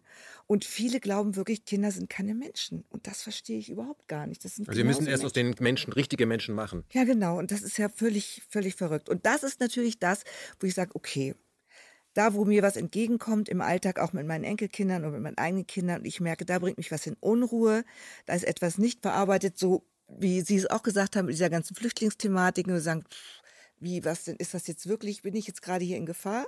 Bin ich jetzt, oder ist das etwas, was in mir, was schon längst zurückliegt? Dann gehe ich damit, dann gehe ich damit ins Anliegen. Ne, wir haben eine Intervisionsgruppe ins, äh, ne, weil ich mach, biete ja auch Weiterbildungen an und da haben sich dann sich eine Intervisionsgruppe ge, äh, gebildet, wo dann wir Kollegen untereinander unser Anliegen bearbeiten. Und dann merke ich, wow, da gehe ich rein, du machst das genauso mit deiner Männergruppe. Und dann bearbeiten wir unsere Themen. Und ich habe auch nicht das Gefühl, dass das möglicherweise irgendwann zu Ende sein könnte. Ich glaube, es puppt immer wieder irgendwas auf, solange wir leben. Frau Birgit Assel, ich bedanke mich ganz herzlich für Ihr Kommen und möchte vielleicht nur noch einen Satz nachfragen, weil wir zwei, dreimal angesprochen haben, diesen Film Elternschule, den ich mir auch angeguckt habe. Sie haben ja als auch Autorin beim Rubicon einen sehr kritischen Artikel dazu geschrieben, der auch bei uns in der Redaktion für Wallungen gesorgt hat. Ich habe dann gesagt, der Artikel wird aber in jedem Fall veröffentlicht, nicht weil ich alles, was Sie darin schreiben, unterschreiben würde, sondern weil ich denke, eine demokratische Gesellschaft muss auch andere Meinungen aushalten und die dann diskutieren und nicht sagen, das können wir den Menschen nicht zugruppen, das ist für mich eine Form der Zensur, hatten wir schon. Äh, Pressefreiheit, Free Press, da habe ich dann Voltaire zitiert. Ich äh, mag verdammen, was du sagst, aber ich würde mein Leben dafür geben, dass du es sagen darfst. Mhm. Deswegen den Artikel sich durch äh, anschauen. Auch den Film, der ja ganz gut besprochen wird. Sie können es nicht verstehen, Sie verstehen es auch nicht. Ähm, ähm, Elternschule sich anschauen. Ich finde es nur erstaunlich in diesem Film. Ich weiß natürlich als Medienmacher, dass eine Dokumentation über so ein schwieriges Thema, äh, Kinder, die gar nicht mehr normal rüberkommen, riesige Essstörungen haben, so eine Dokumentation zu drehen, da sind die Mittel des, äh, des, einer Dokumentation begrenzt. Das kann man nicht alles machen. Ich fand nur eins sehr erstaunlich, ich rate auch allen, sich diesen Film anzugucken. Die meisten Kinder, die dort massive Essstörungen hatten, hatten Eltern, die mindestens 80 Kilo zu viel wogen. Das kam nicht ein einziges Mal in dem Film vor. Das ist das Problem. Auch die Pflegerinnen hatten massives Übergewicht. Bei aller Liebe, äh, da habe ich gedacht, das müsst ihr, hat vielleicht was damit zu tun, dass das Kind dauernd kotzt, dass die Eltern vielleicht zu viel, womit hat wurde nicht thematisiert. Aber man sollte sich diesen Film angucken. Ich finde nicht alles schlecht. Ähm, wie gesagt, es ist wahnsinnig schwierig, solche Kinder wieder, falsches Wort dadurch, in die Spur zu bringen, aber die Eltern wirkten ja hilflos, deswegen sich den Film angucken und sich sein eigenes Bild machen. Ich rate dazu, sich da ein neutrales Bild zu machen, sich ihren Beitrag durchzulesen, andere Beiträge durchzulesen und sich diesen Film einfach anzugucken. Vielen Dank, dass Sie alle hierher gefunden haben zu diesem äh, ja doch harten Thema auf ab auf die Couch. Wie gestört ist unsere Gesellschaft? Unsere Gesellschaft ist schon gestört, aber ich glaube, wir haben es äh, geschafft, mit dem Publikum zusammen hier äh, einen Teil der Entstörung darzustellen. Das ist ein Prozess, weil wir alle einen leichten Kurzen haben und den Prozess können wir vielleicht anschieben und dass wir eben alle erkennen, äh, dass wir die Struktur sind, dass wir das ändern können. Wir müssen jetzt alle unter anderem nicht nur uns ändern, sondern wir müssen Herrn Moll wählen, auch zum Kultusminister für Europa. Und dann wird alles ganz anders. Sie wissen, was ich sagen möchte. Vielen Dank fürs Kommen. Ja? Danke. Das war eine weitere Ausgabe von äh, Position in Politik verstehen. Ab auf die Couch. Wie gestört ist unsere Gesellschaft? Mein Name ist Ken Gebsen und meine Zielgruppe bleibt der Mensch.